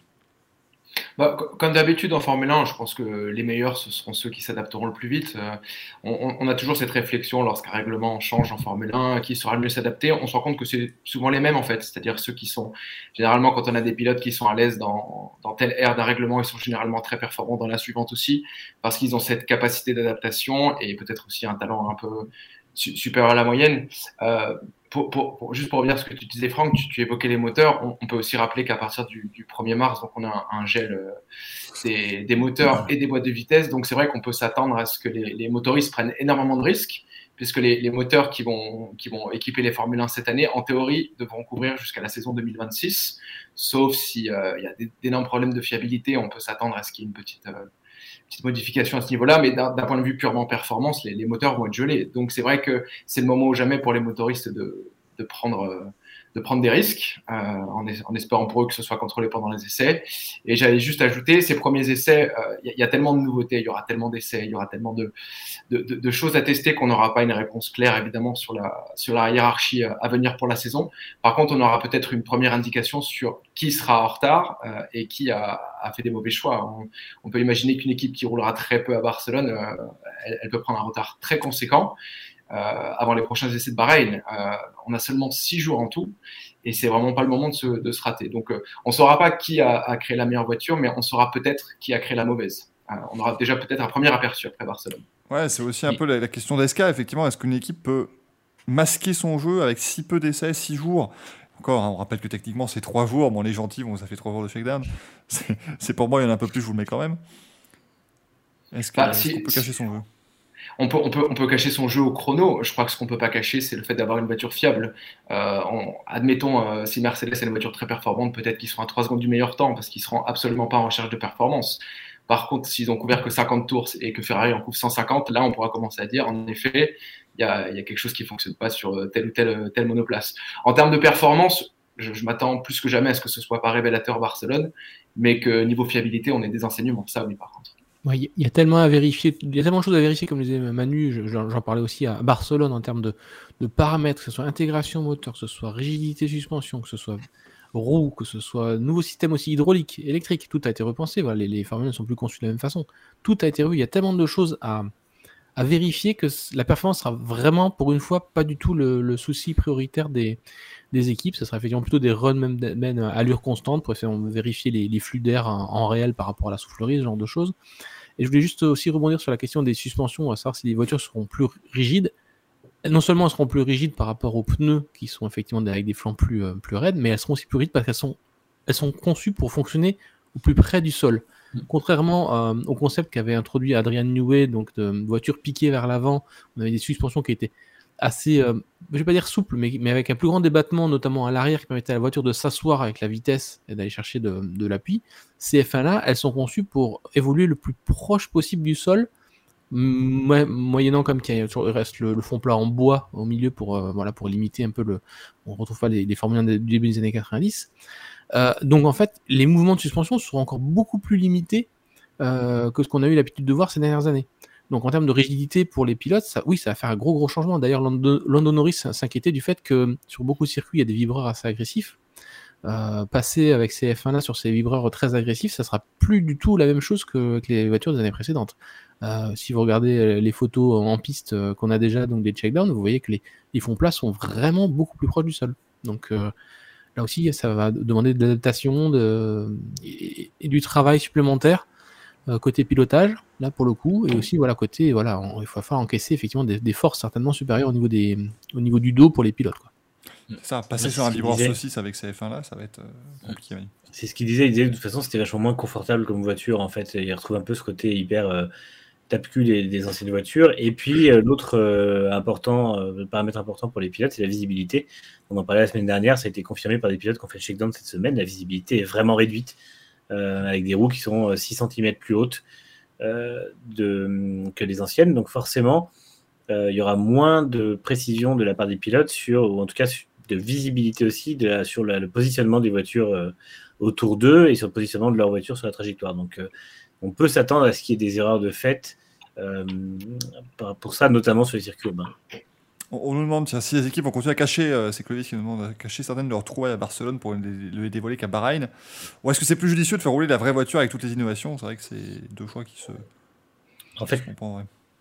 il y a déjà des, des évolutions prévues. Les, les équipes ont un plan de développement hyper agressif, donc elles arrivent avec une voiture A euh, à Barcelone. Ça permet de rouler, ça permet de tester les systèmes, ce qui est en place et tout ça. Mais il y a déjà des évolutions qui sont prévues pour, pour Bahreïn, quoi qu'il arrive, parce qu'ils n'auront pas le temps de faire les essais de Barcelone, rentrer, analyser les données, développer les pièces et les produire. Donc il faut qu'ils avancent, il faut qu'ils développent la voiture quoi qu'il arrive.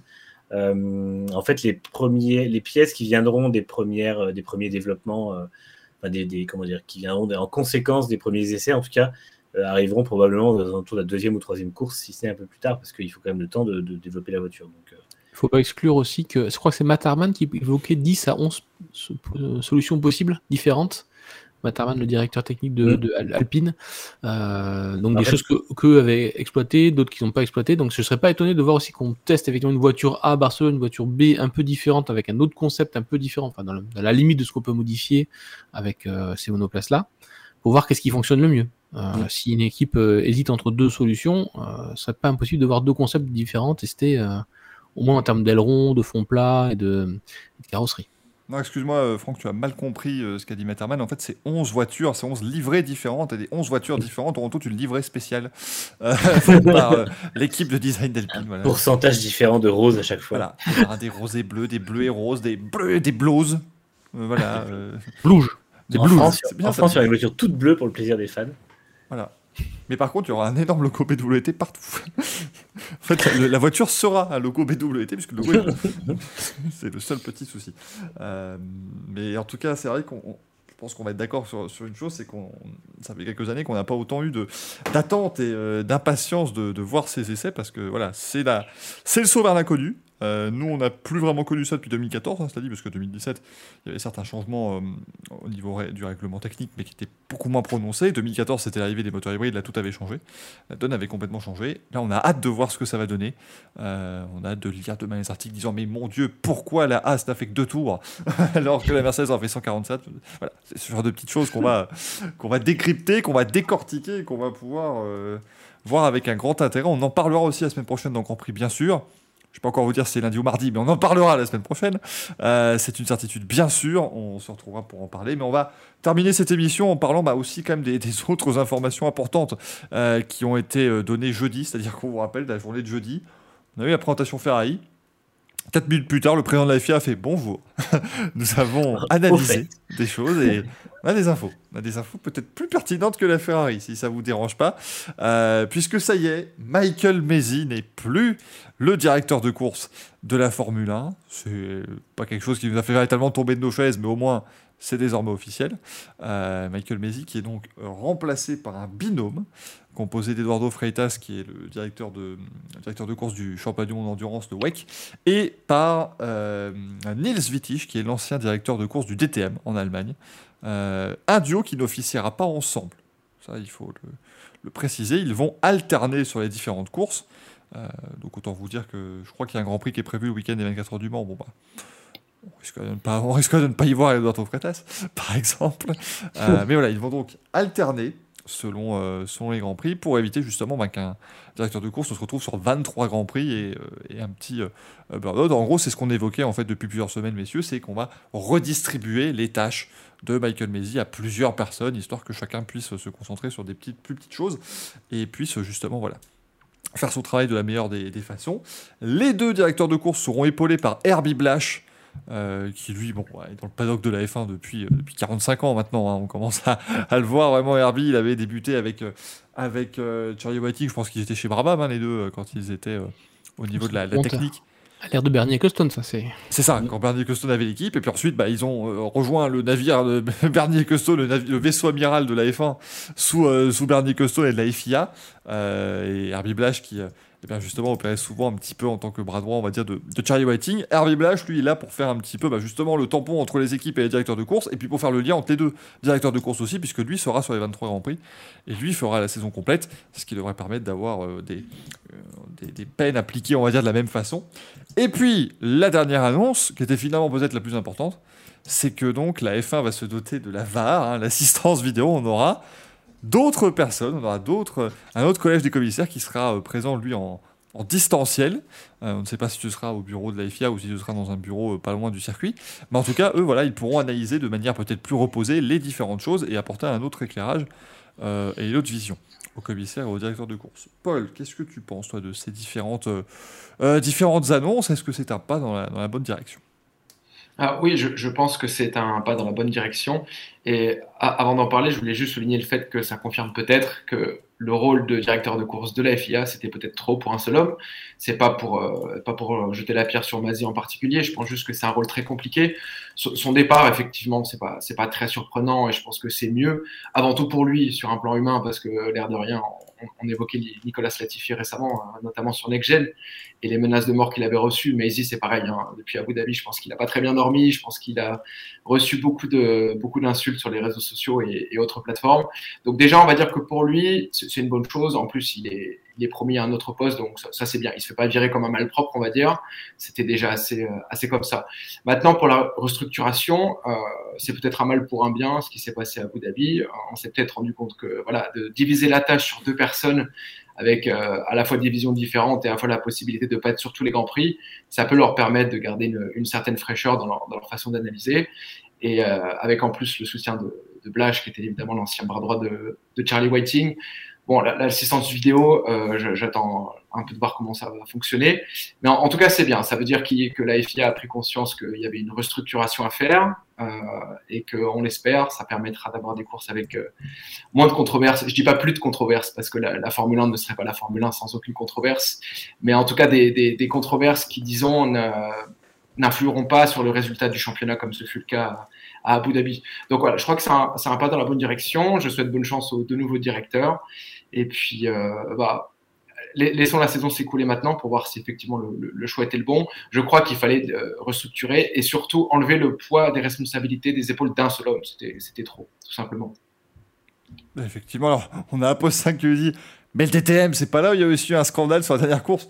Si, mais c'est moins de la faute du directeur de course dans ce cas-là. Euh, qui n'a rien à voir, parce qu'ici c'est Nils Wittich qui va donc prendre le, le rôle, et en DTM en 2021 c'était Nils Wittich. Strictement rien à voir. c'est pas du tout la même personne. euh, 50 qui dit on va peut-être voir David Ebrivio dans la VAR.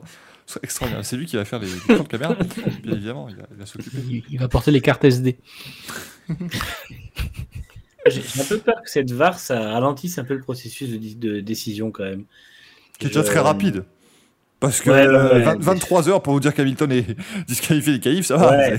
Puis même en course, on a quand même déjà des lenteurs. Donc, euh, quand tu vois le temps qu'ils mettent des fois à juger un simple incident du premier tour, finalement, surtout avec des pénalités qui tombent aux alentours du dixième tour, j'ai peur que ça, que ça n'aide pas. Alors après, est-ce qu'ils auront un cahier des charges qui fera que vu qu'il y aura plusieurs personnes qui se pencheront sur le truc, ils leur demanderont d'être plus efficaces avec, le, avec leur prise de décision?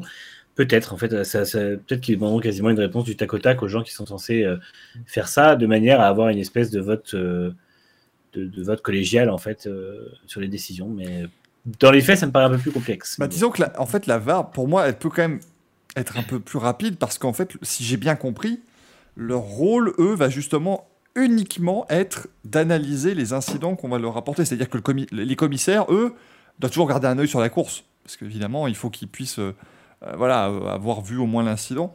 Donc peut-être que comme eux vont juste être focalisés sur l'incident, sans devoir justement avoir une vue extérieure, peut-être que ça va les aider à aller plus vite, je sais pas.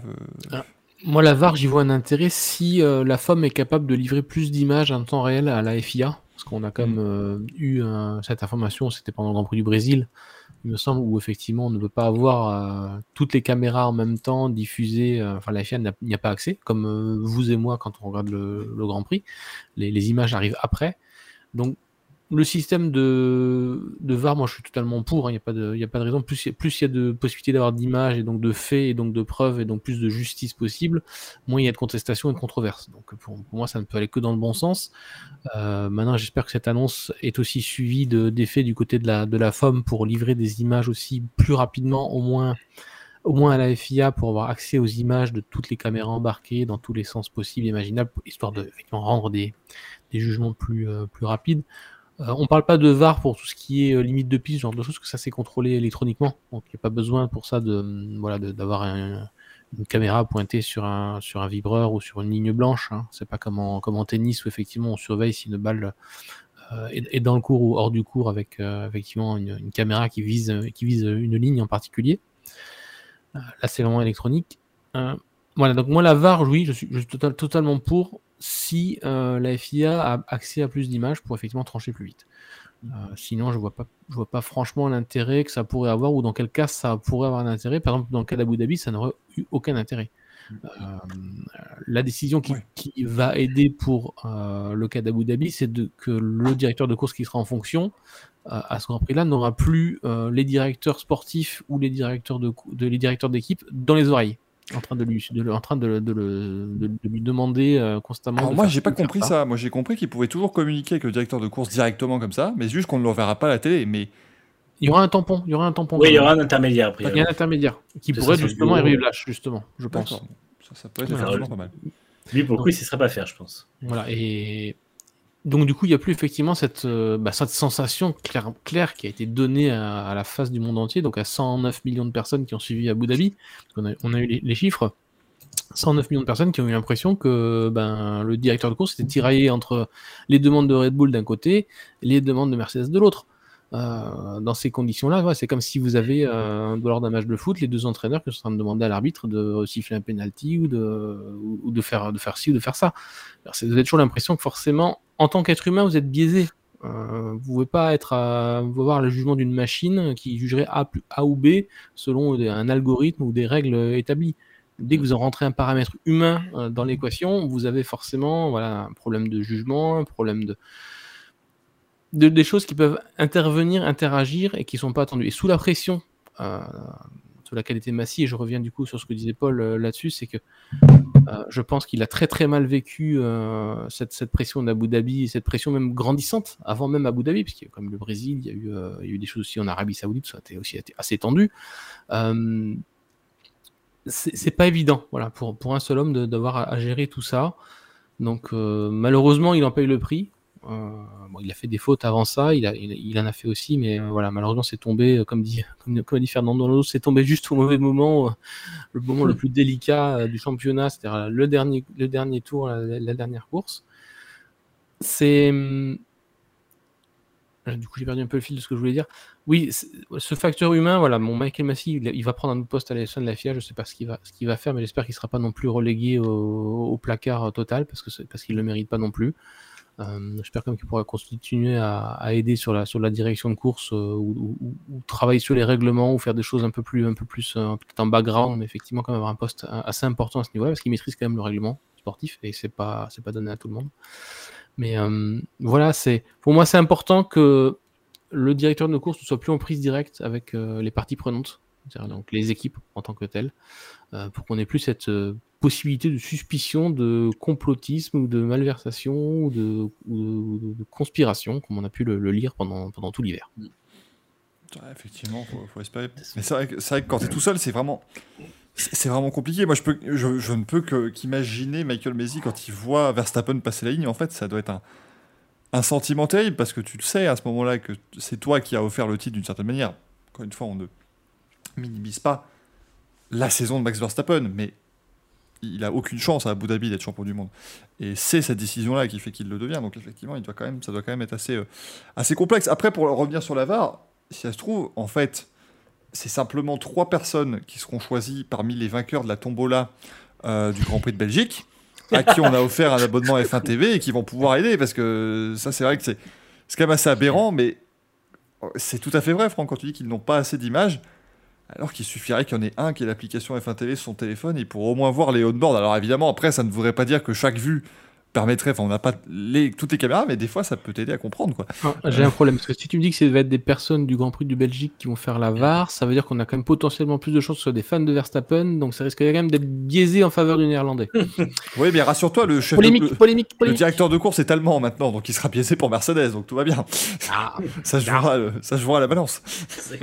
Moi j'ai une réserve euh, à propos de la VAR quand même, euh, et je vais prendre l'exemple du foot, euh, où ça a été appliqué depuis plusieurs années, c'est qu'on a tendance des fois, depuis la, que la VAR a été instaurée au foot alors, ça, a aidé bien sûr à régler beaucoup d'injustices sur certains matchs, mais on a aussi vu par exemple des cas de figure où une équipe marque un but après être partie de sa propre surface, et si on revient une minute avant au début de l'action, on s'aperçoit en fait que l'équipe qui a marqué un de ses joueurs a fait faute. en fait, c'est penalty pour l'équipe d'en face. Ce que j'essaie d'expliquer, c'est que l'équipe qui a marqué un but, elle voit non seulement son but annulé, mais en plus, parce qu'on a vu 30 images, on s'aperçoit que l'équipe d'en face en fait mérite un penalty. Euh, attention à ce qu'on perde pas non plus le, le, côté naturel des choses. Euh, par exemple, on voit souvent en Formule 1 des contacts entre pilotes et c'est finalement considéré comme un incident de course parce que la course euh, suit son chemin et que le, directeur de course et les commissaires doivent continuer à suivre ce qui se passe. Donc des fois, on a des incidents litigieux, on pourrait se dire, bon, c'est peut-être plus la, responsabilité de tel ou tel pilote, et finalement, ça devient un incident de course parce que ça n'a pas un incident direct sur le résultat et qu'il y, a un grand prix. Euh, le problème de la VAR, c'est que ça, ouvre, ça, peut ouvrir le champ de de beaucoup de possibles. Si par exemple, sous trois angles, euh, on voit deux voitures qui s'accrochent et on se dit à première vue, bon, bah, c'est un incident de course, il suffit d'un quatrième angle ou d'un seul coup, on se rend compte que c'est plus la, responsabilité d'un pilote. Et une, décision qui, dans un premier temps, au naturel, aurait été de dire c'est, c'est, c'est incident de course, laissez-les faire.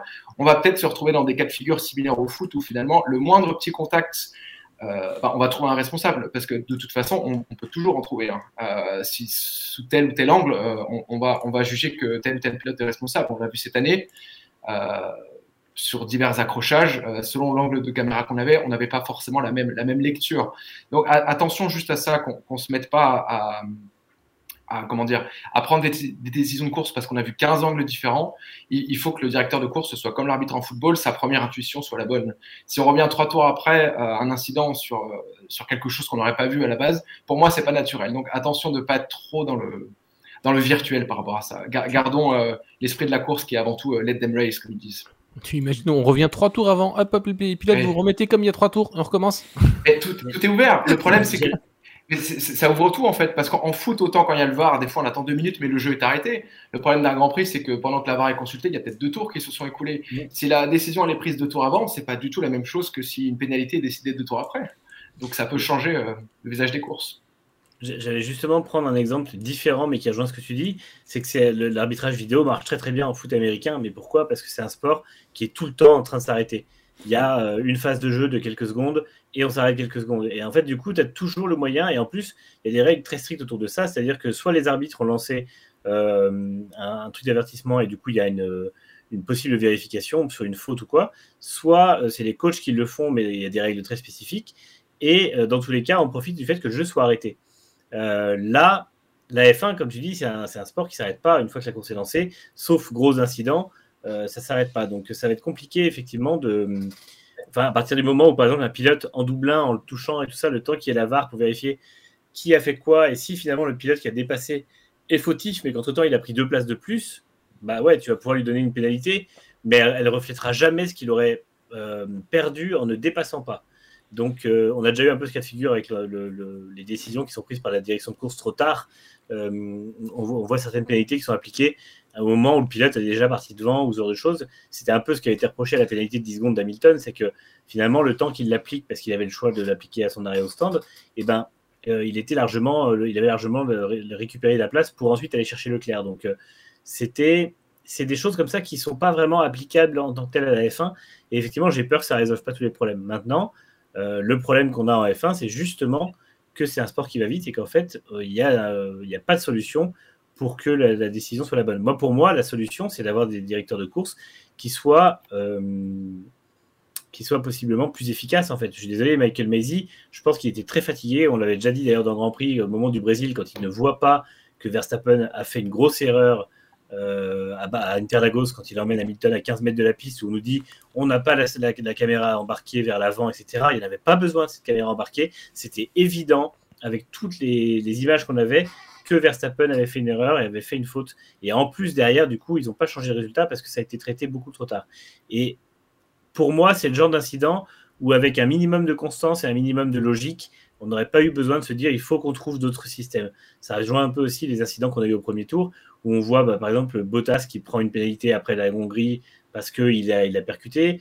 Euh, on voit qu'il y a un incident au Mexique où personne est, euh, est, pénalisé, alors que pareil, il y a un pilote qui en percute un autre. On voit qu'il y a un incident sous la pluie en Turquie où un pilote est pénalisé, alors justement, c'est sous la pluie et pourtant il n'y a pas de, de, de, mouvement de son volant qui peut laisser penser qu'il a fait une erreur. Donc en fait, il y a plein de choses comme ça où déjà, si la FIA et la direction de course précisément avaient été euh, constantes, on n'en serait pas là à chercher des, des pansements sur des, des, des, blessures qui ne sont pas euh, celles qu'on essaie de guérir en fait. C'est-à-dire que tant que quand il y avait waiting, oui, il y avait quelques erreurs qui étaient commises, il y avait des doutes et tout ça, mais il y avait beaucoup de situations très compliquées qui étaient pourtant hyper bien décidées. Et, euh, même Maisie, la première année, je trouve qu'il prenait des bonnes décisions.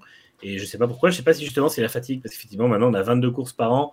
Euh, la, saison 2020, ça a été 17 courses en 23 semaines, 21 euh, 23 semaines, donc ça a été très compliqué. Et peut-être qu'il s'est fatigué, peut-être qu'il a eu du mal à reprendre un peu le dessus, mais euh, on a vu qu'être un directeur de course seul dans un bureau et faire toutes les courses, ça n'empêche pas de prendre des bonnes décisions. Donc je peut-être que Maisie n'était juste pas adapté au poste et puis qu'il serait mieux ailleurs. Après dans tous les cas, ça n'empêche pas que ce qu'il a vécu cet hiver a probablement dû être terrible et qu'il euh, ne mérite absolument pas que les gens continuent à tirer dessus, alors que maintenant il a été démis de ses fonctions. Mais euh, moi, pour moi, je pense qu'on cherche des solutions à des problèmes qui ne sont pas exactement identifiés. Pour expliquer, je pense aussi un peu le, veux dire, le, manque de constance de, de Macy, je pense que le paramètre Let's Them Race a aussi euh, eu un, énorme mm. impact sur, sur lui, sa prise de décision, parce que on, on, arrivé avec des règles extrêmement carrées, bien écrites, même si sur des manœuvres de dépassement, on peut toujours euh, argumenter, mais sur le Let's Them Race, on arrive en fait, en, gros, c'est la philosophie qui dit euh, laissez-leur le bénéfice du doute, laissez-les courir, clairement. Ça veut dire en gros, euh, certes, c'est écrit dans le règlement, mais c'est passable, c'est on peut le laisser, on peut tolérer ça. Et dès qu'on commence effectivement à introduire une notion un peu de souplesse, euh, bah, c'est la porte ouverte à toutes les fenêtres. Hein. C'est euh, tout le monde s'engouffre dedans, tout le monde va en profiter. Et puis Red Bull, ça a été toujours les premiers à dire mais c'est Let's Them Race, machin, Let's Them Race par-ci, Let's Them Race par-là. Et en fait, c'est ce que, c'est ce que du coup, je pense qu'il a aussi déstabilisé un peu, un peu Messi parce que avant, c'était voilà, les pilotes se plaignaient parce qu'ils étaient très trop souvent pénalisés. Alors s'il y a la VAR en plus qui va pouvoir décortiquer chaque action de chaque pilote, euh, je peux vous dire que ça risque aussi de gueuler au bout de quelques, au de quelques courses parce qu'en disant ouais, bah maintenant vous avez la VAR, on va, se prendre une pénalité pour, pour un oui ou pour un non pour, chaque, pour chacune, chacun des trucs. Donc on va repasser d'un extrême à l'autre. Donc il va falloir trouver effectivement une bonne situation à la VAR. effectivement, comme tu dis, c'est le problème de la F1, c'est que c'est un sport qui ne s'arrête pas. On ne peut pas revenir à, l'instant de jeu, à l'instant d'action d'avant, sauf à mettre un drapeau rouge. Euh, et d'ailleurs, je tiens à souligner que Herbie Blash, dans son... quand il a vu la course depuis la, Barbade où, il passait ses vacances, quand il a vu le, cet impact-là, lui, sa première idée, sa première intuition, c'était d'arrêter la course. Voilà. Et je suis, je serais pas étonné et j'espère que la FIA introduira un paramètre d'arrêt de course s'il reste moins de 5 tours à disputer sur, enfin quelque chose comme ça, un, paramètre qui dit que s'il y a un incident comme ça donc, qui se produit dans les derniers tours, comme on n'a pas la quantité de carburant nécessaire pour prolonger la course de 2 ou 3 tours, qu'on arrête la course, euh, qu'on remette tout le monde dans, les mêmes conditions. Euh, pneumatique là pour le coup, puisque si on autorisé à changer de pneumatique euh, après drapeau rouge et que ça s'est maintenu, eh ben, à ce moment, tous les pilotes repartent à, à égalité pour les derniers tours. Voilà, parce que ça, ça- c'est Ouais, vrai mais que c'est- ça, ça me que plus logique. Je trouve que c'est quand même assez. La manière dont c'est fait aujourd'hui, c'est pour moi, c'est pas juste parce que dans ce cas-là, si tu mets drapeau rouge, imaginons à Abu Dhabi, tu fais un risque, enfin, tu relances les voitures derrière la voiture de sécurité, tous les retardataires peuvent reprendre leur tour de retard, et en gros, tu as littéralement un grand prix de deux tours où tout le monde part avec des pneus neufs, et enfin, je trouve que c'est pas juste en fait pour les 56 tours d'avant qui n'ont servi strictement à rien. Alors, Pour il moi- faudrait pas, la- faudrait pas laisser repasser les, les voitures. Ouais, pour moi, ça, ça- en fait, la NASCAR le fait et, euh, et ça marche pas mal. On l'a vu à Daytona cette semaine, quand il y a eu un gros crash à 8 tours de la fin, ils ont juste stoppé la course, le temps de nettoyer la piste. Pour moi, cette règle-là, elle serait bonne à deux conditions. La première, c'est de interdire les changements de pneus sous drapeau rouge. Et la deuxième, c'est d'interdire, de faire que le pilote qui est à un tour recule en fond de peloton, mais garde son tour de retard. C'est-à-dire qu'au lieu de les faire reprendre un tour, on les laisse juste, ils laissent passer le peloton qui a, un tour d'avance. Ils sont à un tour, c'est pas grave. Leur tour, il est perdu, bah, ils l'ont perdu pendant les 50 euh, ou 55 premiers tours ou 70 premiers tours selon le circuit.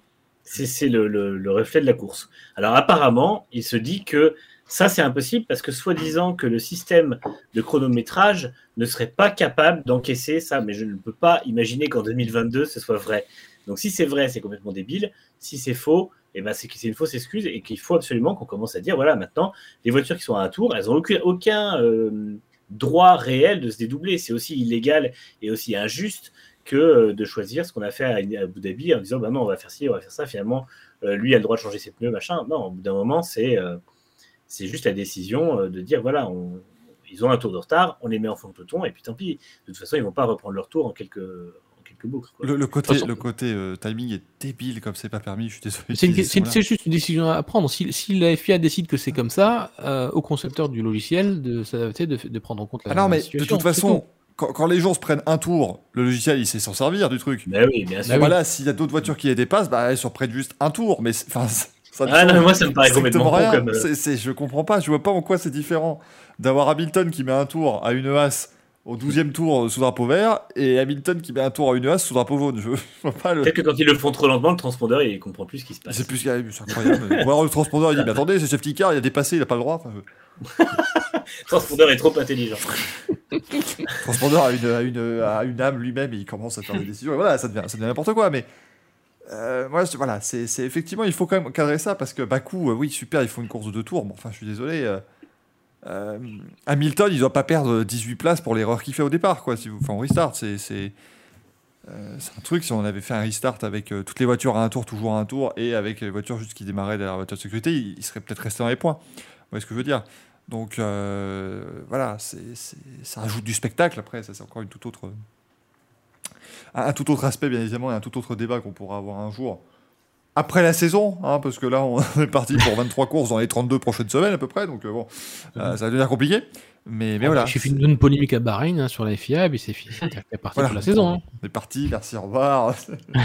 Mais voilà, moi je, je sais pas, c'est encore une fois des choses. Alors après, il y a encore eu d'autres euh, annonces qui ont été faites disant que globalement, on va revoir justement tout le système de la safety car, tout, voilà, tout, tout ce système-là, suite à ce qui s'est passé à Abu Dhabi. Finalement, là aussi, la chose qu'on attendait le plus, bah, ça n'a pas encore été totalement, euh, totalement fait. Lewis Hamilton espère que les conclusions d'Abu Dhabi seront publiques. On ne peut que l'espérer aussi, bien évidemment, même si ce sera voilà, euh, terrible peut-être, mais il faut quand même qu'on puisse savoir. Je pense qu'on a, qu'on a le droit. Ils ont déjà prévenu que le changement de règlement qui découlerait de ça euh, ne serait euh, validé que le jour des essais libres de Bahreïn. Ça, c'est euh, c'est connu. C'est bien ça. En même temps, t'as pas de safety car le jour de ces libres de Bahreïn, normalement. Ça. Normalement. Normalement, il ne devrait pas y avoir de ce souci. petit normalement. Il ne devrait pas y avoir de problème. On se laisse jamais. Effectivement que ça devrait aller. Euh, et puis la dernière petite nouvelle, mais ça on la, savait, on, la connaissait déjà, c'est que donc la règle des, des pneus en Q2 euh, qui doivent être utilisés pour le départ de la course ne sera plus en application. Enfin, si on serait tenté de dire, parce que euh, les, les- les- les fameuses, les fameux passages en- dans, le, dans la zone mixte où on dit Ah, vous savez, oui, non, mais c'est sûr, on est éliminé en Q2, mais vous savez, je préfère partir 11e que 10e. J'ai le choix de la stratégie, je trouve que c'est assez. euh, Ce qui serait marrant, c'est qu'on la regrette, parce que toutes les voitures seraient à une seconde cette année. Ça, ça, ça- ça aurait permis d'avoir quelque chose d'intéressant, mais non, non, voilà, la FIA, quand elle prend des mauvaises décisions, au bout, la FIA. Ce sera le, Ce serait énorme. ce sera le gros du, du premier Grand Prix, euh, de, de la première émission après Bah- Bahreïn. Genre, c'est un scandale, rendez-vous. Ils sont tous partis en soft. Écoutez, au moins, euh, euh, ce- les, les qualifications redeviennent un exercice de pure vitesse et Mm. voilà qui est quand même assez, euh, assez plaisant. Si des voitures ont envie de faire des tours en Q2, en, en médium et de passer en Q3 comme ça, bah, c'est leur problème, mais au moins, ça n'influera pas sur le Grand Prix du, du dimanche, ni sur la qualif sprint du samedi. hein, bien évidemment, on vous remet une petite couche, on rappelle, il y en aura trois, ça commencera à Imola, euh, bien sûr, mais ça, Imola, on a encore un petit peu le temps de voir venir. On rappelle que la saison débutera à Bahreïn, on partira ensuite en Arabie Saoudite, avec des alpines roses, donc, et puis elles seront bleues au Grand Prix d'Australie. Peut-être. On n'est pas à l'abri. Rose en Arabie Saoudite, hmm, complot Est-ce qu'ils n'auraient pas fait exprès, Bahreïn et Arabie Saoudite? Hmm. Manquerait plus qu'elle soit rose à Abu Dhabi. Je dirais Yankee sous roche. je ne sais pas. Euh, on a vu d'ailleurs, on en parlait euh, aussi tout à l'heure rapidement, mais oui, les, casques aussi euh, Alpine, bon, Fernando Alonso reste plus ou moins sur la même, euh, même design que 2021, mais juste un petit peu modernisé, on va dire. Et en 2021, c'était son design de 2006. Esteban Ocon, il nous a sorti un casque franco-français, là. Et Ouais. Pas déplaisant. BWT n'a pas réussi à imposer de rose au casque des pilotes, contrairement à ce qu'ils avaient réussi à faire Non. chez Racing Point. Écoute, j'ai C'est déjà ça, c'est déjà. Tant mieux. J'ai dû me taper la saison 2007 avec un casque noir chez Alonso, déjà, qui était, qui était honnêtement d'un lait. Moi j'aimais bien, mais c'est parce que j'étais fan de McLaren. Oui, voilà, c'est ça. Mais alors, s'il a, s'il arrive avec un casque rose, là, moi, je ne sais plus ce que je fais. hein. Ouais. Juste parce qu'on parlait un petit peu de politique extérieure, il va quand même juste falloir surveiller ce qui va se passer du côté de, de As, malheureusement, sur les prochains jours, prochaines semaines, puisqu'on rappelle que As a un sponsor titre qui est russe, Ural Kali. C'est une équipe américaine, et euh, avec les tensions que, qui sont très très médiatisées entre, entre l'Ukraine, euh, la Russie et les États-Unis, donc l'Occident, et, le gel des avoirs là, qui a été décidé euh, a priori dès- aujourd'hui, il pourrait y avoir effectivement des répercussions sur le financement de l'équipe As, puisque voilà, As touche énormément d'argent depuis, depuis la Russie. Et si l'argent n'a pas déjà été versé, ça pourrait effectivement poser un gros problème à cette équipe. Donc, euh, à surveiller quand même les répercussions que ce, ce conflit pourrait avoir. Certains appellent déjà à la F1 à annuler le Grand Prix de Russie. C'est ça, On- j'allais dire. et- pas encore là, mais euh, C'est en septembre, c'est l'avantage, Voilà. ça laisse suffisamment de temps pour que la situation Ça se... ne prend pas le bon chemin pour l'instant, mais en espérant pour tout le monde, toute la planète, que ça se résolve de manière euh, plutôt euh, amicale que, que guerrière. Après, on n'est pas à l'abri, hein. ça peut devenir le Grand Prix d'Ukraine, peut-être, qui sait. sur, une, sur un upset win, peut-être, mais en tout cas, on, on espère que ça va euh, effectivement bien se passer, cette affaire, parce que voilà, ce serait. euh, je pense qu'à ce moment, si, si ça part malheureusement dans une mauvaise direction, je pense qu'on aura d'autres choses à, à penser qu'un, que, que la Formule 1. hein. Clairement, il y aura d'autres choses qui seront. euh, qui seront dans nos têtes à ce moment-là. On n'espère pas, bien sûr, que ce sera le cas. On espère pouvoir vous parler de 23 Grands Prix exceptionnels, tous plus fous les uns que les autres. C'est Rose Brown qui présente cette émission Tout à fait, tout à fait, parce que je peux vous dire que moi je reviens du Grand Prix de Bahreïn, où certes il y avait une seconde d'eau entre chaque voiture, mais quel spectacle Euh, Parce que les pilotes, dès qu'ils sortaient large, en fait, ils abandonnaient pour euh, cause de, de, de maux de dos. Quelle fantastique chose On ne savait pas qui allait finir, c'était incroyable, vraiment. Vous pouvez pas imaginer. Ça, c'est pas, ça, pas impossible quand même qu'il y en ait qui se fassent mal, parce qu'on a vu des fois des voitures décoller sur des vibras, et euh, c'est pas impossible que ce soit, ça amplifie le truc. Moi, je rappelle le, le regretté Justin Wilson en, en 2010 en IndyCar. Il est sorti large au mid-Ohio. Il a, il a pas fait la fin de la saison parce qu'il s'est cassé, le- il s'est cassé le dos. Juste en sortant large et en décollant un petit peu sur une route d'accès vers le, le circuit. Donc, euh, on, est, on est effectivement pas l'abri que ça arrive euh, au, Grand Prix de, euh, sur un Grand Prix cette année. Effectivement, quelqu'un se blesse parce que ces voitures vont être très rigides et on va avoir pas mal de, répercussions. Ce sera, si jamais, euh, voilà. c'était le cas, ce sera l'occasion peut-être de, repenser aussi ce, point-là, parce que, pour redire, par exemple, en, en, IndyCar, globalement, on avait ce problème jusqu'en 2012 où Justin Wilson, qui fait quasiment 2 mètres, il était assis sur le plancher, hein. c'est-à-dire que le, fond plat était connecté à Justin Wilson, hein, si vous voulez, c'était vraiment, il n'y avait pas d'interface. Et donc, pour la nouvelle voiture en 2012, ils ont mis en place justement une couche de mousse au bas de la voiture pour que tous les pilotes puissent au moins avoir un petit peu de support au niveau du dos et du coccyx. Euh, c'est peut-être quelque chose qu'on pourrait voilà, voir en, en Formule 1. Ça permettra à la FIA de rajouter 12 kilos aux voitures en disant, vous savez, c'est comme de la mousse, ça, ça pèse lourd, mais c'est pour de la sécurité. Il voilà. faudrait quand même qu'on- creuse peut-être du côté de Manu, peut-être que ça a été quand même prévu. Il faudrait peut-être qu'on regarde si effectivement. On sait que les cockpits ont été élargis déjà Mm. cette, euh, cette année. Il y a un volume supplémentaire euh, minimal à, à respecter. Ce dont s'est félicité euh, George Russell euh, d'ailleurs euh, aujourd'hui, puisque voilà, lui, il est, beaucoup plus grand que Lewis Hamilton et il avait un peu de mal dans la Mercedes 2020 et il est quand même beaucoup plus à l'aise dans la Mercedes 2022. Donc déjà, c'est déjà en termes de d'espace euh, aux hanches et, euh, et aux épaules, ça, ça va beaucoup mieux. Maintenant, quelle est la distance entre, entre les fesses et le, et, et fond plat? Ça, je sais pas effectivement si ça a été revu euh, à la hausse pour tenir compte effectivement de la rigidité supplé- supplémentaire attendue de, de CF1. Ça, effectivement, ça, ça peut valoir le coup de, de creuser ça. Matt Martin qui nous demande bonsoir à tous. Je voulais savoir si on aurait les temps des uns et des autres demain. Oui, Oui. Euh, il y aura des chronos, il y aura des photos sur Next Gen Auto. Rassurez-vous. Euh, donc ça va être plutôt pas mal. Oula, Manu qui, qui est quasiment Ah, en train de dire non. J'ai j'ai vu passer un tweet ou deux, là, j'ai pas eu le temps de, de, de creuser, mais apparemment, il y a bien des équipes qui auraient eu des petits problèmes au shakedown, et c'est pas dit que demain ça roule de manière très fluide. Donc, euh, On aura les temps des uns. c'est les dernières rumeurs. On aura les temps des uns, peut-être pas des autres. mais euh, non, non, il faut, il faut s'attendre à des- à des premières journées vraiment perturbées. euh, je sais pas si, si les gens se rappellent des, des premiers essais 2014. Là, c'était le moteur qui était nouveau, mais en même temps, il y a- on y va un petit peu aussi cette année. Et où effectivement, les équipes avaient beaucoup de mal à enchaîner les tours. Euh, voilà, c'est pas impossible qu'il y, ait- qu'il y ait un peu une configuration pareille avec des, beaucoup de choses à résoudre. Donc euh, voilà, à voir. On a hâte que ça débute. Vas-y. euh, est-ce qu'on a retrouvé le frère jumeau de, de Paul du coup ou pas Il a retrouvé sa photo Attends, il, a, il remis son son, euh, le frère jumeau. là. Avec le micro ouvert, c'est mieux, pardon. Non, malheureusement, j'ai pas retrouvé la photo, mais je Ah. promets de la retrouver pour la semaine prochaine. Ah, Ah, on, pourra y consacrer, promets. on pourra y consacrer 25 minutes et ça fait vraiment on, plaisir. va, on va faire un gros carton chez les fans de Hülkenberg la semaine prochaine. Ouais. Ce qui est rare. Ça va pas nous augmenter notre nombre de viewers de, de 200%, mais oh, S'il le met en poster derrière lui, peut-être pour habiller son mur. Pékinois. Essaye de faire un montage avec un trophée de podium Ouais.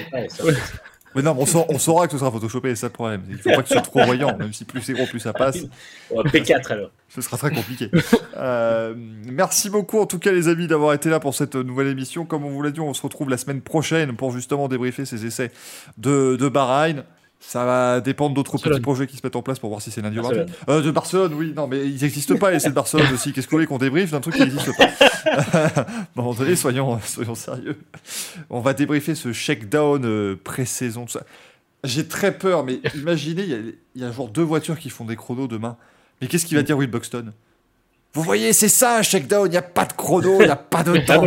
ce qui est très très bien, c'est que là, depuis une semaine, les équipes ont tout le temps dit les essais hivernaux de Barcelone et elles ont toutes parlé du shakedown comme leur premier roulage. Donc euh, c'est bien parce que du coup, elles n'ont pas du tout voulu se conformer à cette communication qui est euh, défendue par deux, trois, euh, deux, trois hommes et femmes sandwich de la, de la F1. Et donc, euh, les équipes sont bien euh, très claires là-dessus, ce sont bien des essais hivernaux. Même Matt si ça roule demande- pas beaucoup, il y aura bien que Will Buxton qui dira que c'est un shakedown. Matt qui me demande si on fait le live demain toute la journée. Euh, non, c'est pas prévu. Non, non, non. Non, sans, sans image, c'est impossible dans tous les cas. euh, c'est compliqué à suivre. Voilà. C'est très compliqué de vous faire vraiment un live. surtout qu'à mon info, après, à, à l'époque, tu avais le live timing et tout, c'était allé encore relativement possible et tu avais pas mal d'informations sur place. Mais là, c'est vrai que ça va être un peu, un peu compliqué. Donc, on, on vous fera pas ça, malheureusement, mais vous aurez toutes les infos euh, dès qu'elles arriveront et dès qu'elles tomberont. Toutes les photos aussi, ça, je vous conseille dès, euh, Dès dès demain 9h. matin. De toute façon, il y aura déjà des choses hein, parce qu'on aura déjà. euh, Oui. Des, des vues au moins de bas- du, du circuit et puis ensuite bien sûr les, les voitures qui prendront la piste. Pas de débrief le soir non plus Matt, mais par contre il y aura pas mal d'articles hein, sur. Ça va Euh, qui ouais. récapituleront la journée. On rappelle que sur Next Gen Auto, on fait la part belle à toutes les équipes, donc il y aura, voilà, vous aurez tout ce qu'il faut. Ça y est, je parle comme si j'étais. On, on parlera de mon salaire, hein, bien évidemment, Franck. euh, très- Mais- mais pas de. Bien sûr. hein, Les malabars roses. Ah, bah formidable, ça y est. Poster alpine. Je veux les bleus aussi qui colorent la langue, s'il te plaît. Ça, Ah bah oui. Puis je vais mélanger En les deux. bleu. Ce sera, ce sera formidable. Racing Café jeudi, tout à fait romain.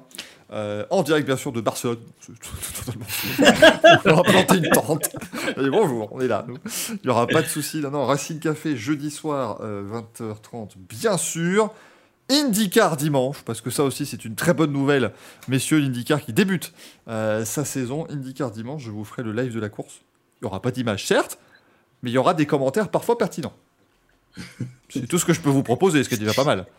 C'est te vendre. C'est déjà un bon début, franchement. euh, voilà, je- Avec le parfois, il y aura des commentaires il y pertinents. aura des commentaires tout à fait pertinents et euh, il y aura des, des infos gladées aussi sur place, ne vous en faites pas, euh, bien évidemment. Et puis d'ailleurs, euh, très euh, prochainement, il y aura eu Castroneves en interview. Oh. Voilà, le bonhomme a gagné 4 fois les 500 Masiapoli, je me suis dit pourquoi pas lui poser quelques petites questions.